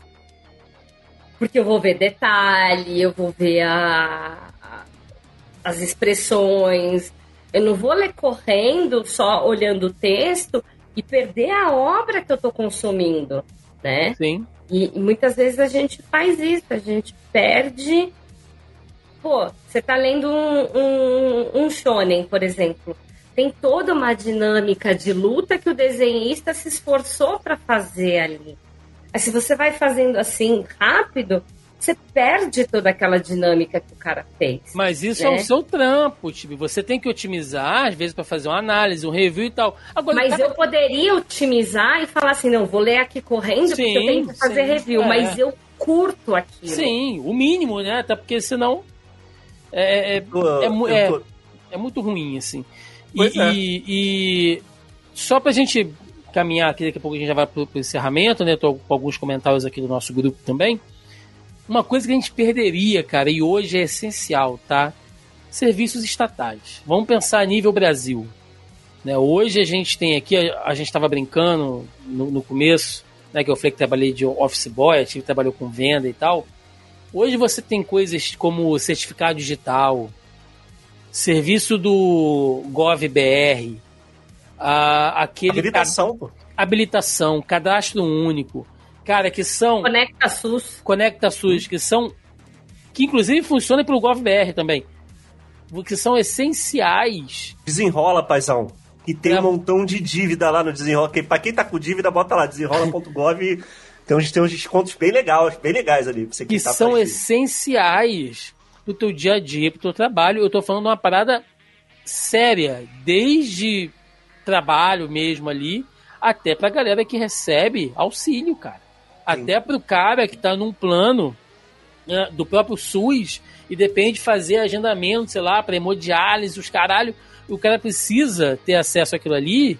Olha que loucura, você não vai ter, você vai ter que voltar aí no hospital não que hoje não seja assim também, né? Porque o SUS, eu digo isso porque eu sou usuário do SUS, defendo o SUS, viva o SUS, mas a gente também tem que criticar porque tem claro. muito a, a melhorar ainda. Então você tem que ir, fazer agendamento e tal. Mas antigamente, e eu era lembro pior, disso, era muito, pior. era muito pior. Era livro, parceiro. Era, era eu ia lá, tinha um livrão na recepção do hospital, cada livro para cada médico, para cada setor, e aí você ia lá com a sua identidade e tal, o cara escrevia o seu nome e tal, ó, dia tal, volta aqui, não sei o que tal. Bagulho analógico mesmo. Se desse um, um, um troço e aquele livro sumisse, eram meses de agendamento médico que ia pra casa do caralho mesmo. É, eu tenho um exemplo prático para te dar. Eu trabalhei. Foi. Eu trabalhei três, três quase quatro anos no, é, no CRAS, né? Uhum. Que é é onde as pessoas vão para receber atendimento, para fazer o cadastro único. E, e, a maioria das pessoas vai lá para resolver coisas relacionadas ao Bolsa Família, mas não é o único serviço que o CRAS presta, é a da assistência social. E eu era auxiliar administrativo. E quando eu trabalhava lá, eu trabalhei lá de 2010 até 2013, 14 por ali, ainda era um sistema que de almoxarifado. A pessoa chegava lá, aí a Maria da Fulana, Maria da Luz, aí a pessoa ia, ia lá no M, nas Maria, ia procurando. Isso, assim, isso. E aí a pessoa tá com criança na fila, aquilo ali demora. Inclusive, quando eu trabalhei lá, uma das coisas que eu fiz, um computador zoado lá, eu comecei a. É, é, eu não fui eu que terminei isso, eles terminaram depois, porque era muita gente. Mas eu comecei a, a, fazer no Excel uma planilha onde você digitava o nome da pessoa e dava exatamente onde estava a ficha da pessoa, sabe? Pra, porque é, era, era as coroas lá trabalhando, elas não. Enfim, até o Excel era meio complicado para elas, então eu comecei esse trabalho lá, eu sei que terminaram. Só que hoje em dia já é uma coisa muito mais digitalizada. Ainda demora? Sim, porque se, se tem alguém aqui me ouvindo que frequenta o CRAS, vai falar: ah, então hoje o CRAS está uma maravilha. Não, não está. Mas que nem o Thiago tá falando a questão do hospital. Pô, Antigamente tá era muito mais complicado. E zoado. teve uma vez que encheu, que era ali na Pavuna, numa área onde enche. E a, a, a parte do, dos almoxarifados de baixo, onde entrou água, a gente perdeu muita ficha. E aquilo ali são os dados da pessoa que ela precisa para poder pegar o auxílio dela. Se não tiver ali, ela não pega. Então, assim, teve que fazer um trabalho enorme de buscar ali as informações para pegar tudo de novo e, e teve que mandar assistente social em casa de gente para pegar os dados, porque assim, a pessoa ia chegar lá, o papel tá destruído, acabou aquele registro dela ali, não tem mais. Aí foi, teve que pegar arquivo morto para procurar, foi um trabalhão da porra. Então, assim, a digitalização disso, né, isso estar na nuvem, facilita muito o serviço público, demais. Eu sei que eu vivi isso na pele. Se isso acaba, a gente volta para o almoxarifado, volta para o papelzinho, você vai ter que chegar lá, não, vai ter que constituir, constituir uma empresa. Antigamente, para galera que não, não faz ideias como é que é, né? até hoje é meio assim, para quem não, não sabe, mas você pensa o seguinte: eu vou abrir uma empresa. Como é, como é, que, você, como é que você fazia antigamente? Cartóriozinho, né? Pá. Cartório, cartório, antes disso ia lá, tal, via e que precisava, você tinha que ir na Receita Federal para dar entrada lá no seu DBE, que era o documento básico de entrada. Tu assinava, pegava o documento, levava no cartório, assinava, reconhecia a firma, entrava lá, o cara, ó, daqui a 300 dias você volta, tu vai ter um CNPJ se seu nome estiver tranquilo. Tu ia lá, voltava na Receita Federal, filão do caralho, chegava, tá aqui, ó, papel com a receita, o seu CNPJ era esse, passo 1. Um, Aí você, tá, beleza, vou na prefeitura, alvará.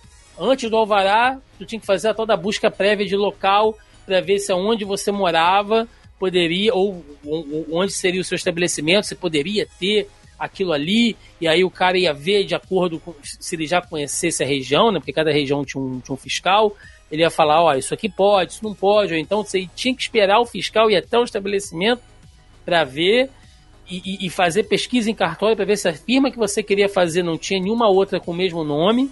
Ah, então beleza. Aí a prefeitura ia te dar, ó, daqui paga uma taxa, daqui a tantos semanas você vem aqui e seu alvará vai estar pronto. Beleza, então o CNPJ tem um alvará. Inscrição estadual. Você ia numa inspetoria do estado e chegava lá, o mesmo processo. Velho, infernal. Papo para você abrir uma, uma empresa com tranquilidade de 40 a 60 dias. Hoje, eu quero abrir uma empresa. Se você for MEI, você faz na hora, time. Se você Fiz recentemente aí, meu MEI. Fiz recentemente. Você faz na hora. Se Minha você... vida jurídica tá toda na internet. Se a internet acabar, eu perco tudo. Vai Se tudo você embora. for abrir uma, uma empresa do Simples Nacional, uma EPP, né, que é uma empresa de pequeno porte e tal, você tendo um certificado digital, ou a sua senha do GovBR e tal, você entra lá na Receita, no site da, da Receita, esse rolê todo que eu falei para você tirar um CNPJ, você vai fazer por lá, eles vão te dar, aquela porra sai aprovada quase 24 horas, você vai na junta comercial ou no cartório online mesmo da sua região, aqui no se Rio de Janeiro. Se, se a tua empresa tiver sede física, tá? Se tu for meio é. produtor de conteúdo, não precisa disso. Não, não, precisa. Tô falando de uma empresa maior do, do Simples. Ou acima, né? Você vai numa junta comercial, né, que aqui no Rio de Janeiro, no caso é a Juscerja, tem o site deles, o site deles é todo integrado com todos os órgãos do governo, cara. Então, ali você já faz, você já dá entrada né, no, no, no pedido do alvará, da, da inscrição estadual e tal, beleza. Gente, vocês não sabem o rolê que era o cara tiver nota, pra você ter uma nota fiscal, aquele bloquinho de nota fiscal, em duas, três vias, aquilo ali a gente tinha que ir. Ah, beleza, tenho a empresa, preciso ter uma, uma nota fiscal. Isso era um outro rolê, porque você tinha que ir numa gráfica, e aí cada empresa tinha a sua gráfica ali meio que de conchavo. chegava na gráfica, preciso de uma AIDF, né? Que era autorização de impressão de documento fiscal, AIDF. Aí o cara ia te dar um formulário em três vias: branca, azul e rosa. Isso é muito The Office, pra quem assistiu The Office. Aí tu pega aquela porra daquele formulário e ia lá na inspetoria do estado da tua região. Aí tu chegava lá, fila do caralho, não sei o que, gente falando é, aquele climão de repartição pública. Aí o cara pegava aquilo, beleza, assinava, ficava com uma via, te entregava as outras duas. Aí aquela via que você pegou na inspetoria, você voltava na gráfica para entregar pro cara para dizer, olha, o Estado autorizou você a imprimir nota fiscal para mim. Aí o cara ia imprimia um bloquinho de nota fiscal.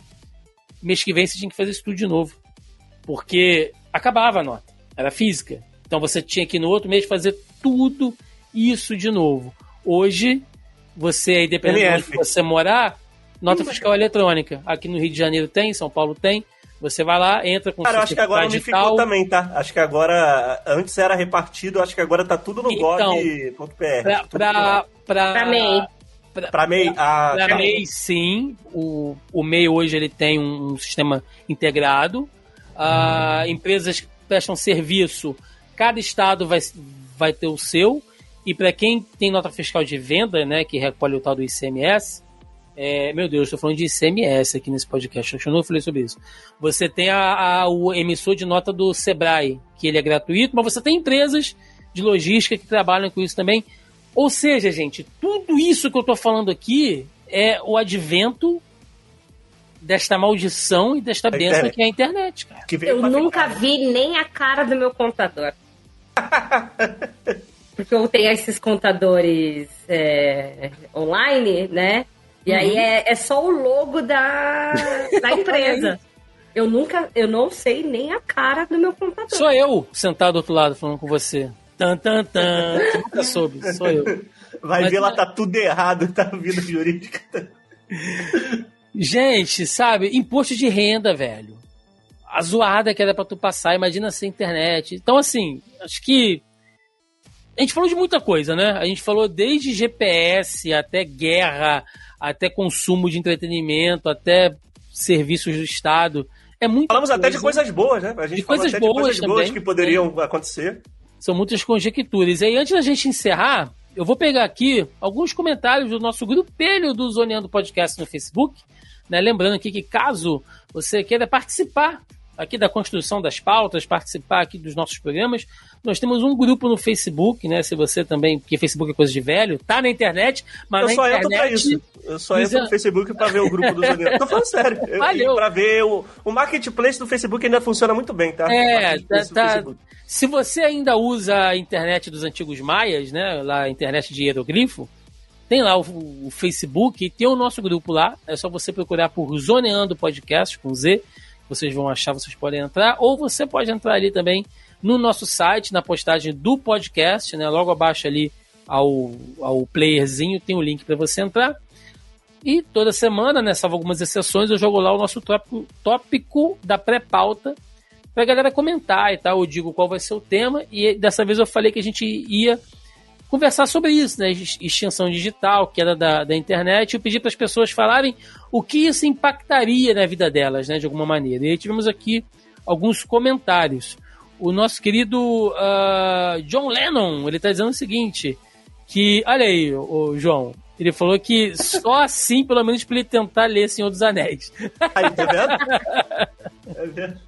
Tamo junto, John Lennon. Tamo então, junto. É, é, é basicamente o que a gente falou aqui, né? Eu nem tinha lido o comentário aqui do, do, do John, a gente ainda citou isso. Nosso querido Fábio Moron, né, o flagelo de Sorocaba, ele tá aqui, ele disse: vai dar para fazer Pix? Porque se não tiver como fazer Pix, já dá contra o Altidel no mundo. o, o, pessoal tá comentando aqui, é o fim do dinheiro. É, cara, é.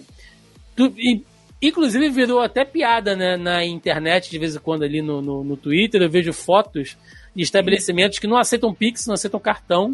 E a galera aceita o que? Ouro? É. Aceita pele? Escambo, né? Vai vir com, é, a caça, cara. assim, né? Mas.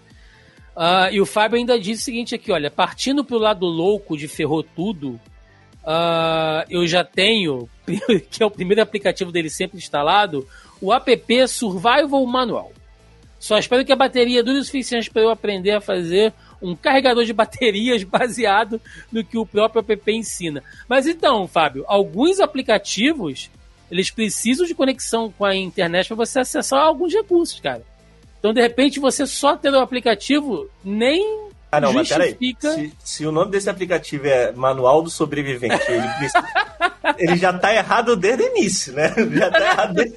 Ele ser... de conexão na, na, internet tá muito errado. Vai, vai ser o esquete do Porta dos Fundos. O cara caindo de avião, ainda bem que eu baixei sem conexão de internet, você não pode usar. Porra, o cara aí. cai no, no, meio do Ártico, né? Não, eu vou fazer um iglu aqui. Como? Não dá pra acessar. Não tem, não tem internet. O... Essa foi foda. O nosso querido Diogo Lopes, ele está dizendo o seguinte: provavelmente a questão de comunicação vai ser a mais afetada, pois, pois nos acostumamos a conversar com pessoas por diversos aplicativos e redes sociais. Então, ter que voltar a usar telefone ou cartas de, seria devastador, podendo até aumentar os casos de depressão. A gente não falou isso aqui, quer dizer, a gente comentou por alto, mas o Diogo trouxe uma questão interessante, porque é isso João, que você falou, as tuas filhas já estão numa geração que nasce digital. É, a perda disso pode causar uma ansiedade generalizada de uma galera que não vai saber lidar com isso. Tem gente que fica doente, tem, tem uma molecada que fica doente real se não olhar o celular ali de vez em quando. E a gente mesmo adulto mais velho, às vezes você se pega se policiando. Tipo, cara, por que eu tô com essa porra na mão, cara? Né? É bizarro.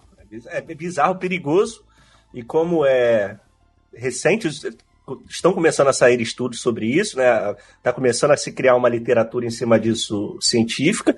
E assim, a gente não sabe nem direito os danos que isso pode. Porque, novamente, nós somos a primeira geração que viu isso tudo acontecer, né? Sim. Então é, é até complicado. Assim, próprio, eu, eu acho. É, é tipo, é, eu acho o Instagram, para mim, muita gente fala que é o Twitter, mas eu acho o Instagram a ferramenta mais é, tóxica, cara. Você tá. Geralmente, quando você tá mexendo no Instagram, você tá no momento de ócio, de repente no banheiro, e você tá vendo recortes dos melhores momentos da vida das outras pessoas, sabe? Então, assim, Sim. o que, o que isso. Eu já fiquei fora do Instagram. Por isso que não, eu não uso meu Instagram como ferramenta de trabalho. Todas as outras eu uso, o Instagram não. Porque eu não consigo ficar muito tempo no Instagram porque me faz mal. E não é uma questão de. Até conversei isso com a minha esposa esses dias não é uma questão de, tipo assim, inveja da vida dos outros. Até porque eu sei que Instagram não é realidade. Aquelas pessoas, aquilo ali é um recorte do melhor da vida delas, né? Mas, assim, isso te traz uns sentimentos, às vezes, bem negativos, assim. Sim. Eu, eu, eu acho saudável dar uma distanciada, às vezes, no é Instagram, bom. sabia? É bom. Esses é... dias que ficou sem luz aqui em São Paulo, né? Consequentemente, você usa menos a internet para não gastar bateria, né? Do, e você ter um certo nível de comunicação. Teve gente de mau humor, entendeu? Entediado. Entediado, é, o cara não, não... Porque parece que não sabe fazer outra coisa, não sei ficar, é, é, né? É o famoso o que, que a gente fazia antes, né? Tipo, é, não, é, e, e, e, e, e aí você não própria... tem a televisão para assistir. Não, não tem. Você não tem o celular para ver. É, até isso. Eu não tenho televisão aberta aqui em casa. Minha televisão ela só é conectada na internet. Se a internet acabasse, eu ia ter que comprar uma antena, tá ligado? O próprio...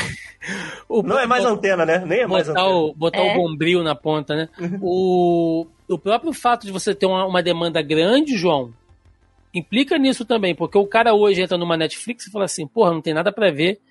Caralho, bicho, como assim você não tem nada para ver, cara? Tem um monte de coisa aí para você ver, mas como a oferta é muito maior que a demanda, o sujeito não consegue lidar com aquilo ali, né? Então. Voltaria, se a internet acabasse, voltaria a curadoria que a gente sempre teve em relação é... à rádio, da pessoa escolhendo a música ali, o DJ, né? Escolhendo a música para você ouvir, a, a, televisão escolhendo o filme que vai passar, né? Hoje em dia, essa, essa demanda gigante, a gente acaba ficando meio perdido no, no meio de tudo ali. Por isso que eu Sim. sigo criadores de conteúdo que confio para ver o que, que os caras indicam, né? Isso é sempre interessante. O nosso querido Andreas Biller, ele está dizendo aqui, olha, enquanto dá tempo, seria bacana rever alguns tutoriais sobre sobrevivência, tipo Mad Max, Last of Us, Bird Box, livro de Eli, por aí vai. A galera tá realmente assim, é o fim do mundo, cara. Vamos. É, é, Nossa, Bird Box, nem lembrava, esse é bom. É, é bom, o, bom filme. É, mas o último foi, foi ruim. O, é, não vi. Bird Box Barcelona. Um. É, e o Davi ele fecha dizendo o seguinte: sei que pode parecer exagero, mas quais são as chances de voltarmos a estaca zero e perder tudo? Se falha comunicação e transporte sem radar de GPS, registros bancários e até documentação pessoal. Então, Davi, é o que a gente meio que disse aqui no início, né? É, se acontecer repentinamente de uma hora para outra, vai ser o caos. O início vai ser o caos. Mas o ser humano tem a capacidade de se adaptar, velho. Não, não, não tem jeito. Mas é, haveria uma reconfiguração social nível matriz, assim, sabe? É você realmente mudar tudo.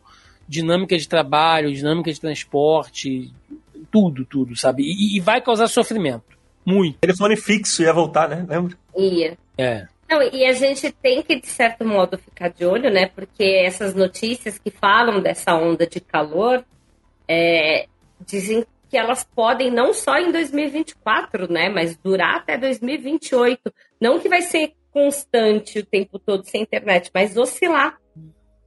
Sim. Então, momentos, imagina, você passar dois meses sem internet, a internet volta, mas, sei lá, três meses depois cai de novo por quatro anos.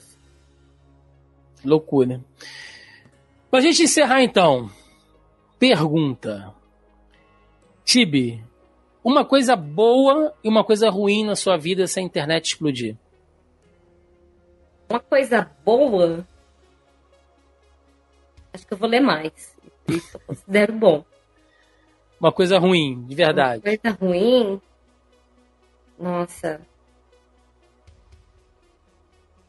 Tem que voltar a fazer as coisas fisicamente. Tipo. Deslocar e até. E, é, ir presencialmente no trabalho. É, bem que eu ia ter que arranjar um emprego novo, né? Mas ir presencialmente no trabalho. É, às vezes ter que ir no mercado. É foda compra ali online, recebe em casa, né? Tipo, a Amazon, né? Essas facilidades que a gente tem, iFood. Não, tudo bem que iFood você pode ligar lá no na pizzaria, né? Mas ninguém faz isso, ninguém faz. Eu faço. Quer dizer, Olha. não, eu não ligo. Eu mando o WhatsApp pra pizzaria. Ah, não, aí sim. Aí vai. É, João, você, uma coisa boa, uma coisa ruim? Cara, a, coisa, a pior coisa que eu consigo imaginar, assim, vão ter várias coisas horríveis, mas assim, a nível pessoal é eu vou ter que trocar de. Vou ter que ter outro emprego, né? Acaba toda a minha carreira aí. vou ter que, ter que fazer outra coisa da vida. Uma coisa ruim, a minha família vai sofrer, porque é. eu vou, né? Perder o ganha-pão. É, vai, meu emprego literalmente acaba. Porque assim, tem empregos que não vão acabar. Minha esposa é dentista, o emprego dela vai continuar, as pessoas vão continuar tendo dente. É. O meu. Não acaba. é extensão dentária, né? É extensão digital. Se bem que nem tanto, assim, porque agora, inclusive, eu exerço, entre aspas, assim, jornalismo há muito tempo, mas eu não sou formado, eu vou fazer uma pós em jornalismo aí, e talvez eu até surfe a onda do jornalismo impresso, né? Se a internet acabasse aí, eu ia cair ali, é. né?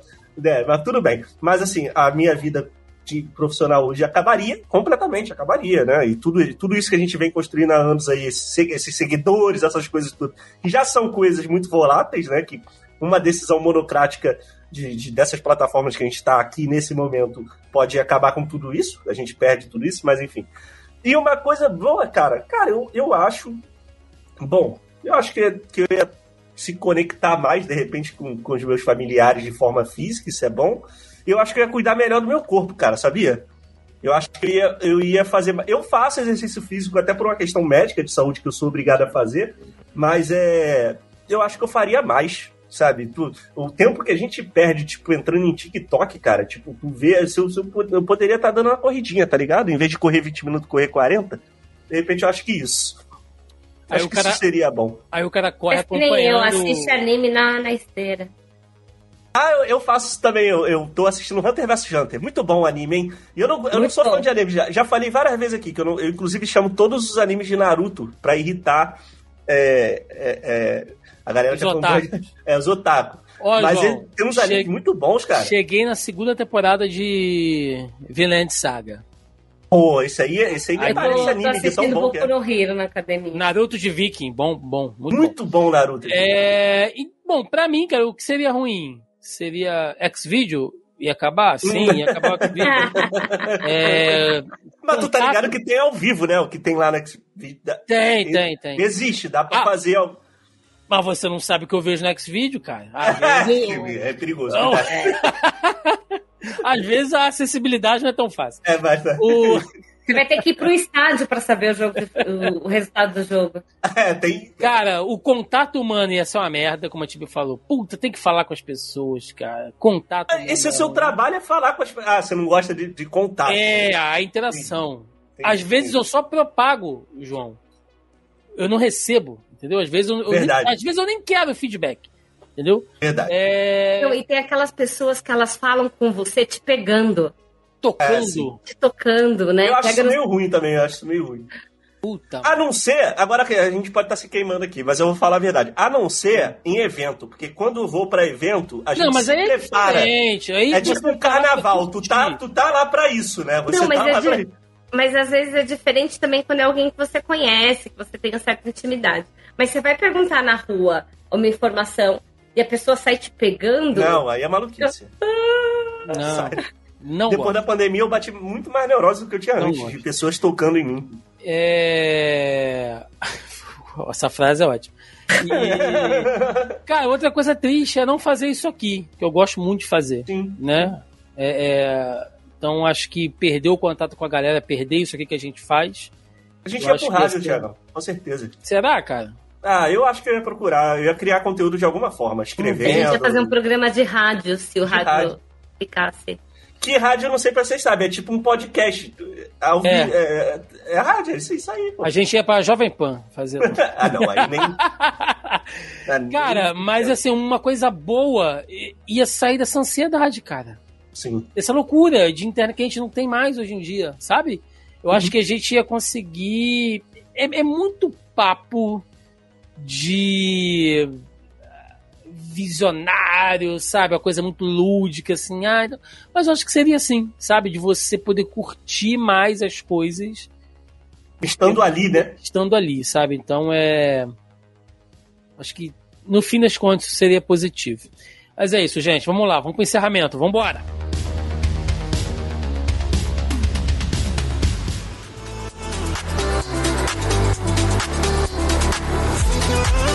E chegamos ao final de mais um Zoneando Podcast, onde falamos aqui da era da extinção digital, como seria o mundo sem internet, meus amigos. Pois é, não seria fácil. Para muita gente, realmente seria o fim do mundo, né? Outros ali iriam se, se adaptar, né? Você tem a galera ali baixando já até manu, aplicativo de manual de sobrevivência. Tá, tá, tá tudo bom, né? Eu, eu, eu, se, se se fosse uns anos atrás, eu teria o Guia do Escoteiro Mirim, né? Lá da Disney também, que era muito bom. Mas é isso, acho que foi um papo bem legal. A gente fez umas conjecturas aqui interessantes, viajamos na maionese, fizemos aquela crítica social fodida, então acho que foi, foi bem bacana. Aquele momento para recadinho, jabás aí, o que tiver. Canal Tibi Martins, recém-chegada de mais uma CCXP, já tá aí com a chibata estalando no Opa! lombo, mas trabalhando. Eu tirei férias pra trabalhar. Muito bom, entendeu? muito bom. Eu peguei férias no trabalho, uma semana de folga, pra trabalhar na CCXP. E já voltei pro trabalho de novo. Maravilhoso. Ah, dando recadinhos básicos aí, então, né? Quem for do interior de São Paulo, especificamente de Campinas, domingo tem o Campinas Anime Fest. Estarei lá apresentando o palco. Então, quem Legal. quiser, vai lá me dar um abraço. E quem for de Brasília, é, dia 15, 16 e 17, tem o Anime Summit Tibi. É, que eu também estarei lá apresentando o palco, né? Então, são dois eventos aí para ter aí um contato com a galera. Segue lá no Instagram e fica também de olho é, nos conteúdos da JBC, que eu tô lá. Então é sempre legal ter esse interação aí com o pessoal e levar conhecimento, conteúdo e diversão.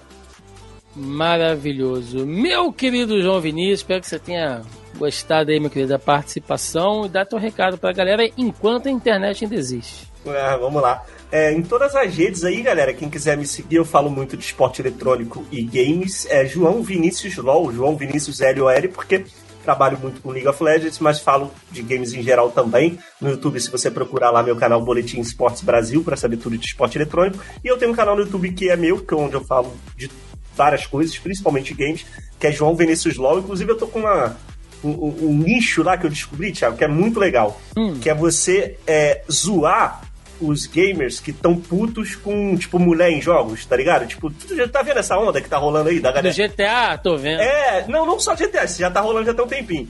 E aí eu descobri que dá, dá muita visualização e, e, e, engajamento, porque os caras ficam putos, você pegar e zoar esses caras. Então eu tenho feito isso. Se vocês quiserem dar boas risadas... Errado não está.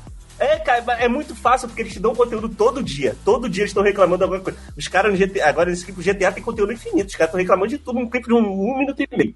Mas é, é, só me seguir lá no Twitter, arroba João Vinícius Val, que é a rede que eu mais uso. Mas eu posso fazer um jabá aqui de um livro, a gente estava falando de livro aqui. Pode. É de um, de um livro, olha, esse livro aqui, para quem tá vendo no vídeo, é a capa bem bonita, chama Legado de Sangue é de um camarada meu, um, um, meu amigo mais antigo, mas não é por causa disso que eu tô fazendo jabá, vocês vão se ligar.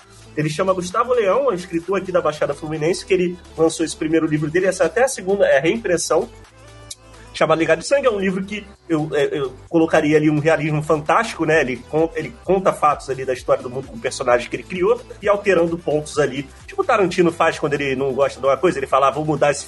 Vou mudar esse, é, esse amigo fez. O Bruce Lee que sabe como é que foi, né? É, pois é. Então, esse amigo aqui ele gosta muito de história, né? Então ele, ele muda fatos históricos ali, criando um, um universo que ele criou uhum. e tal, só que baseado na realidade.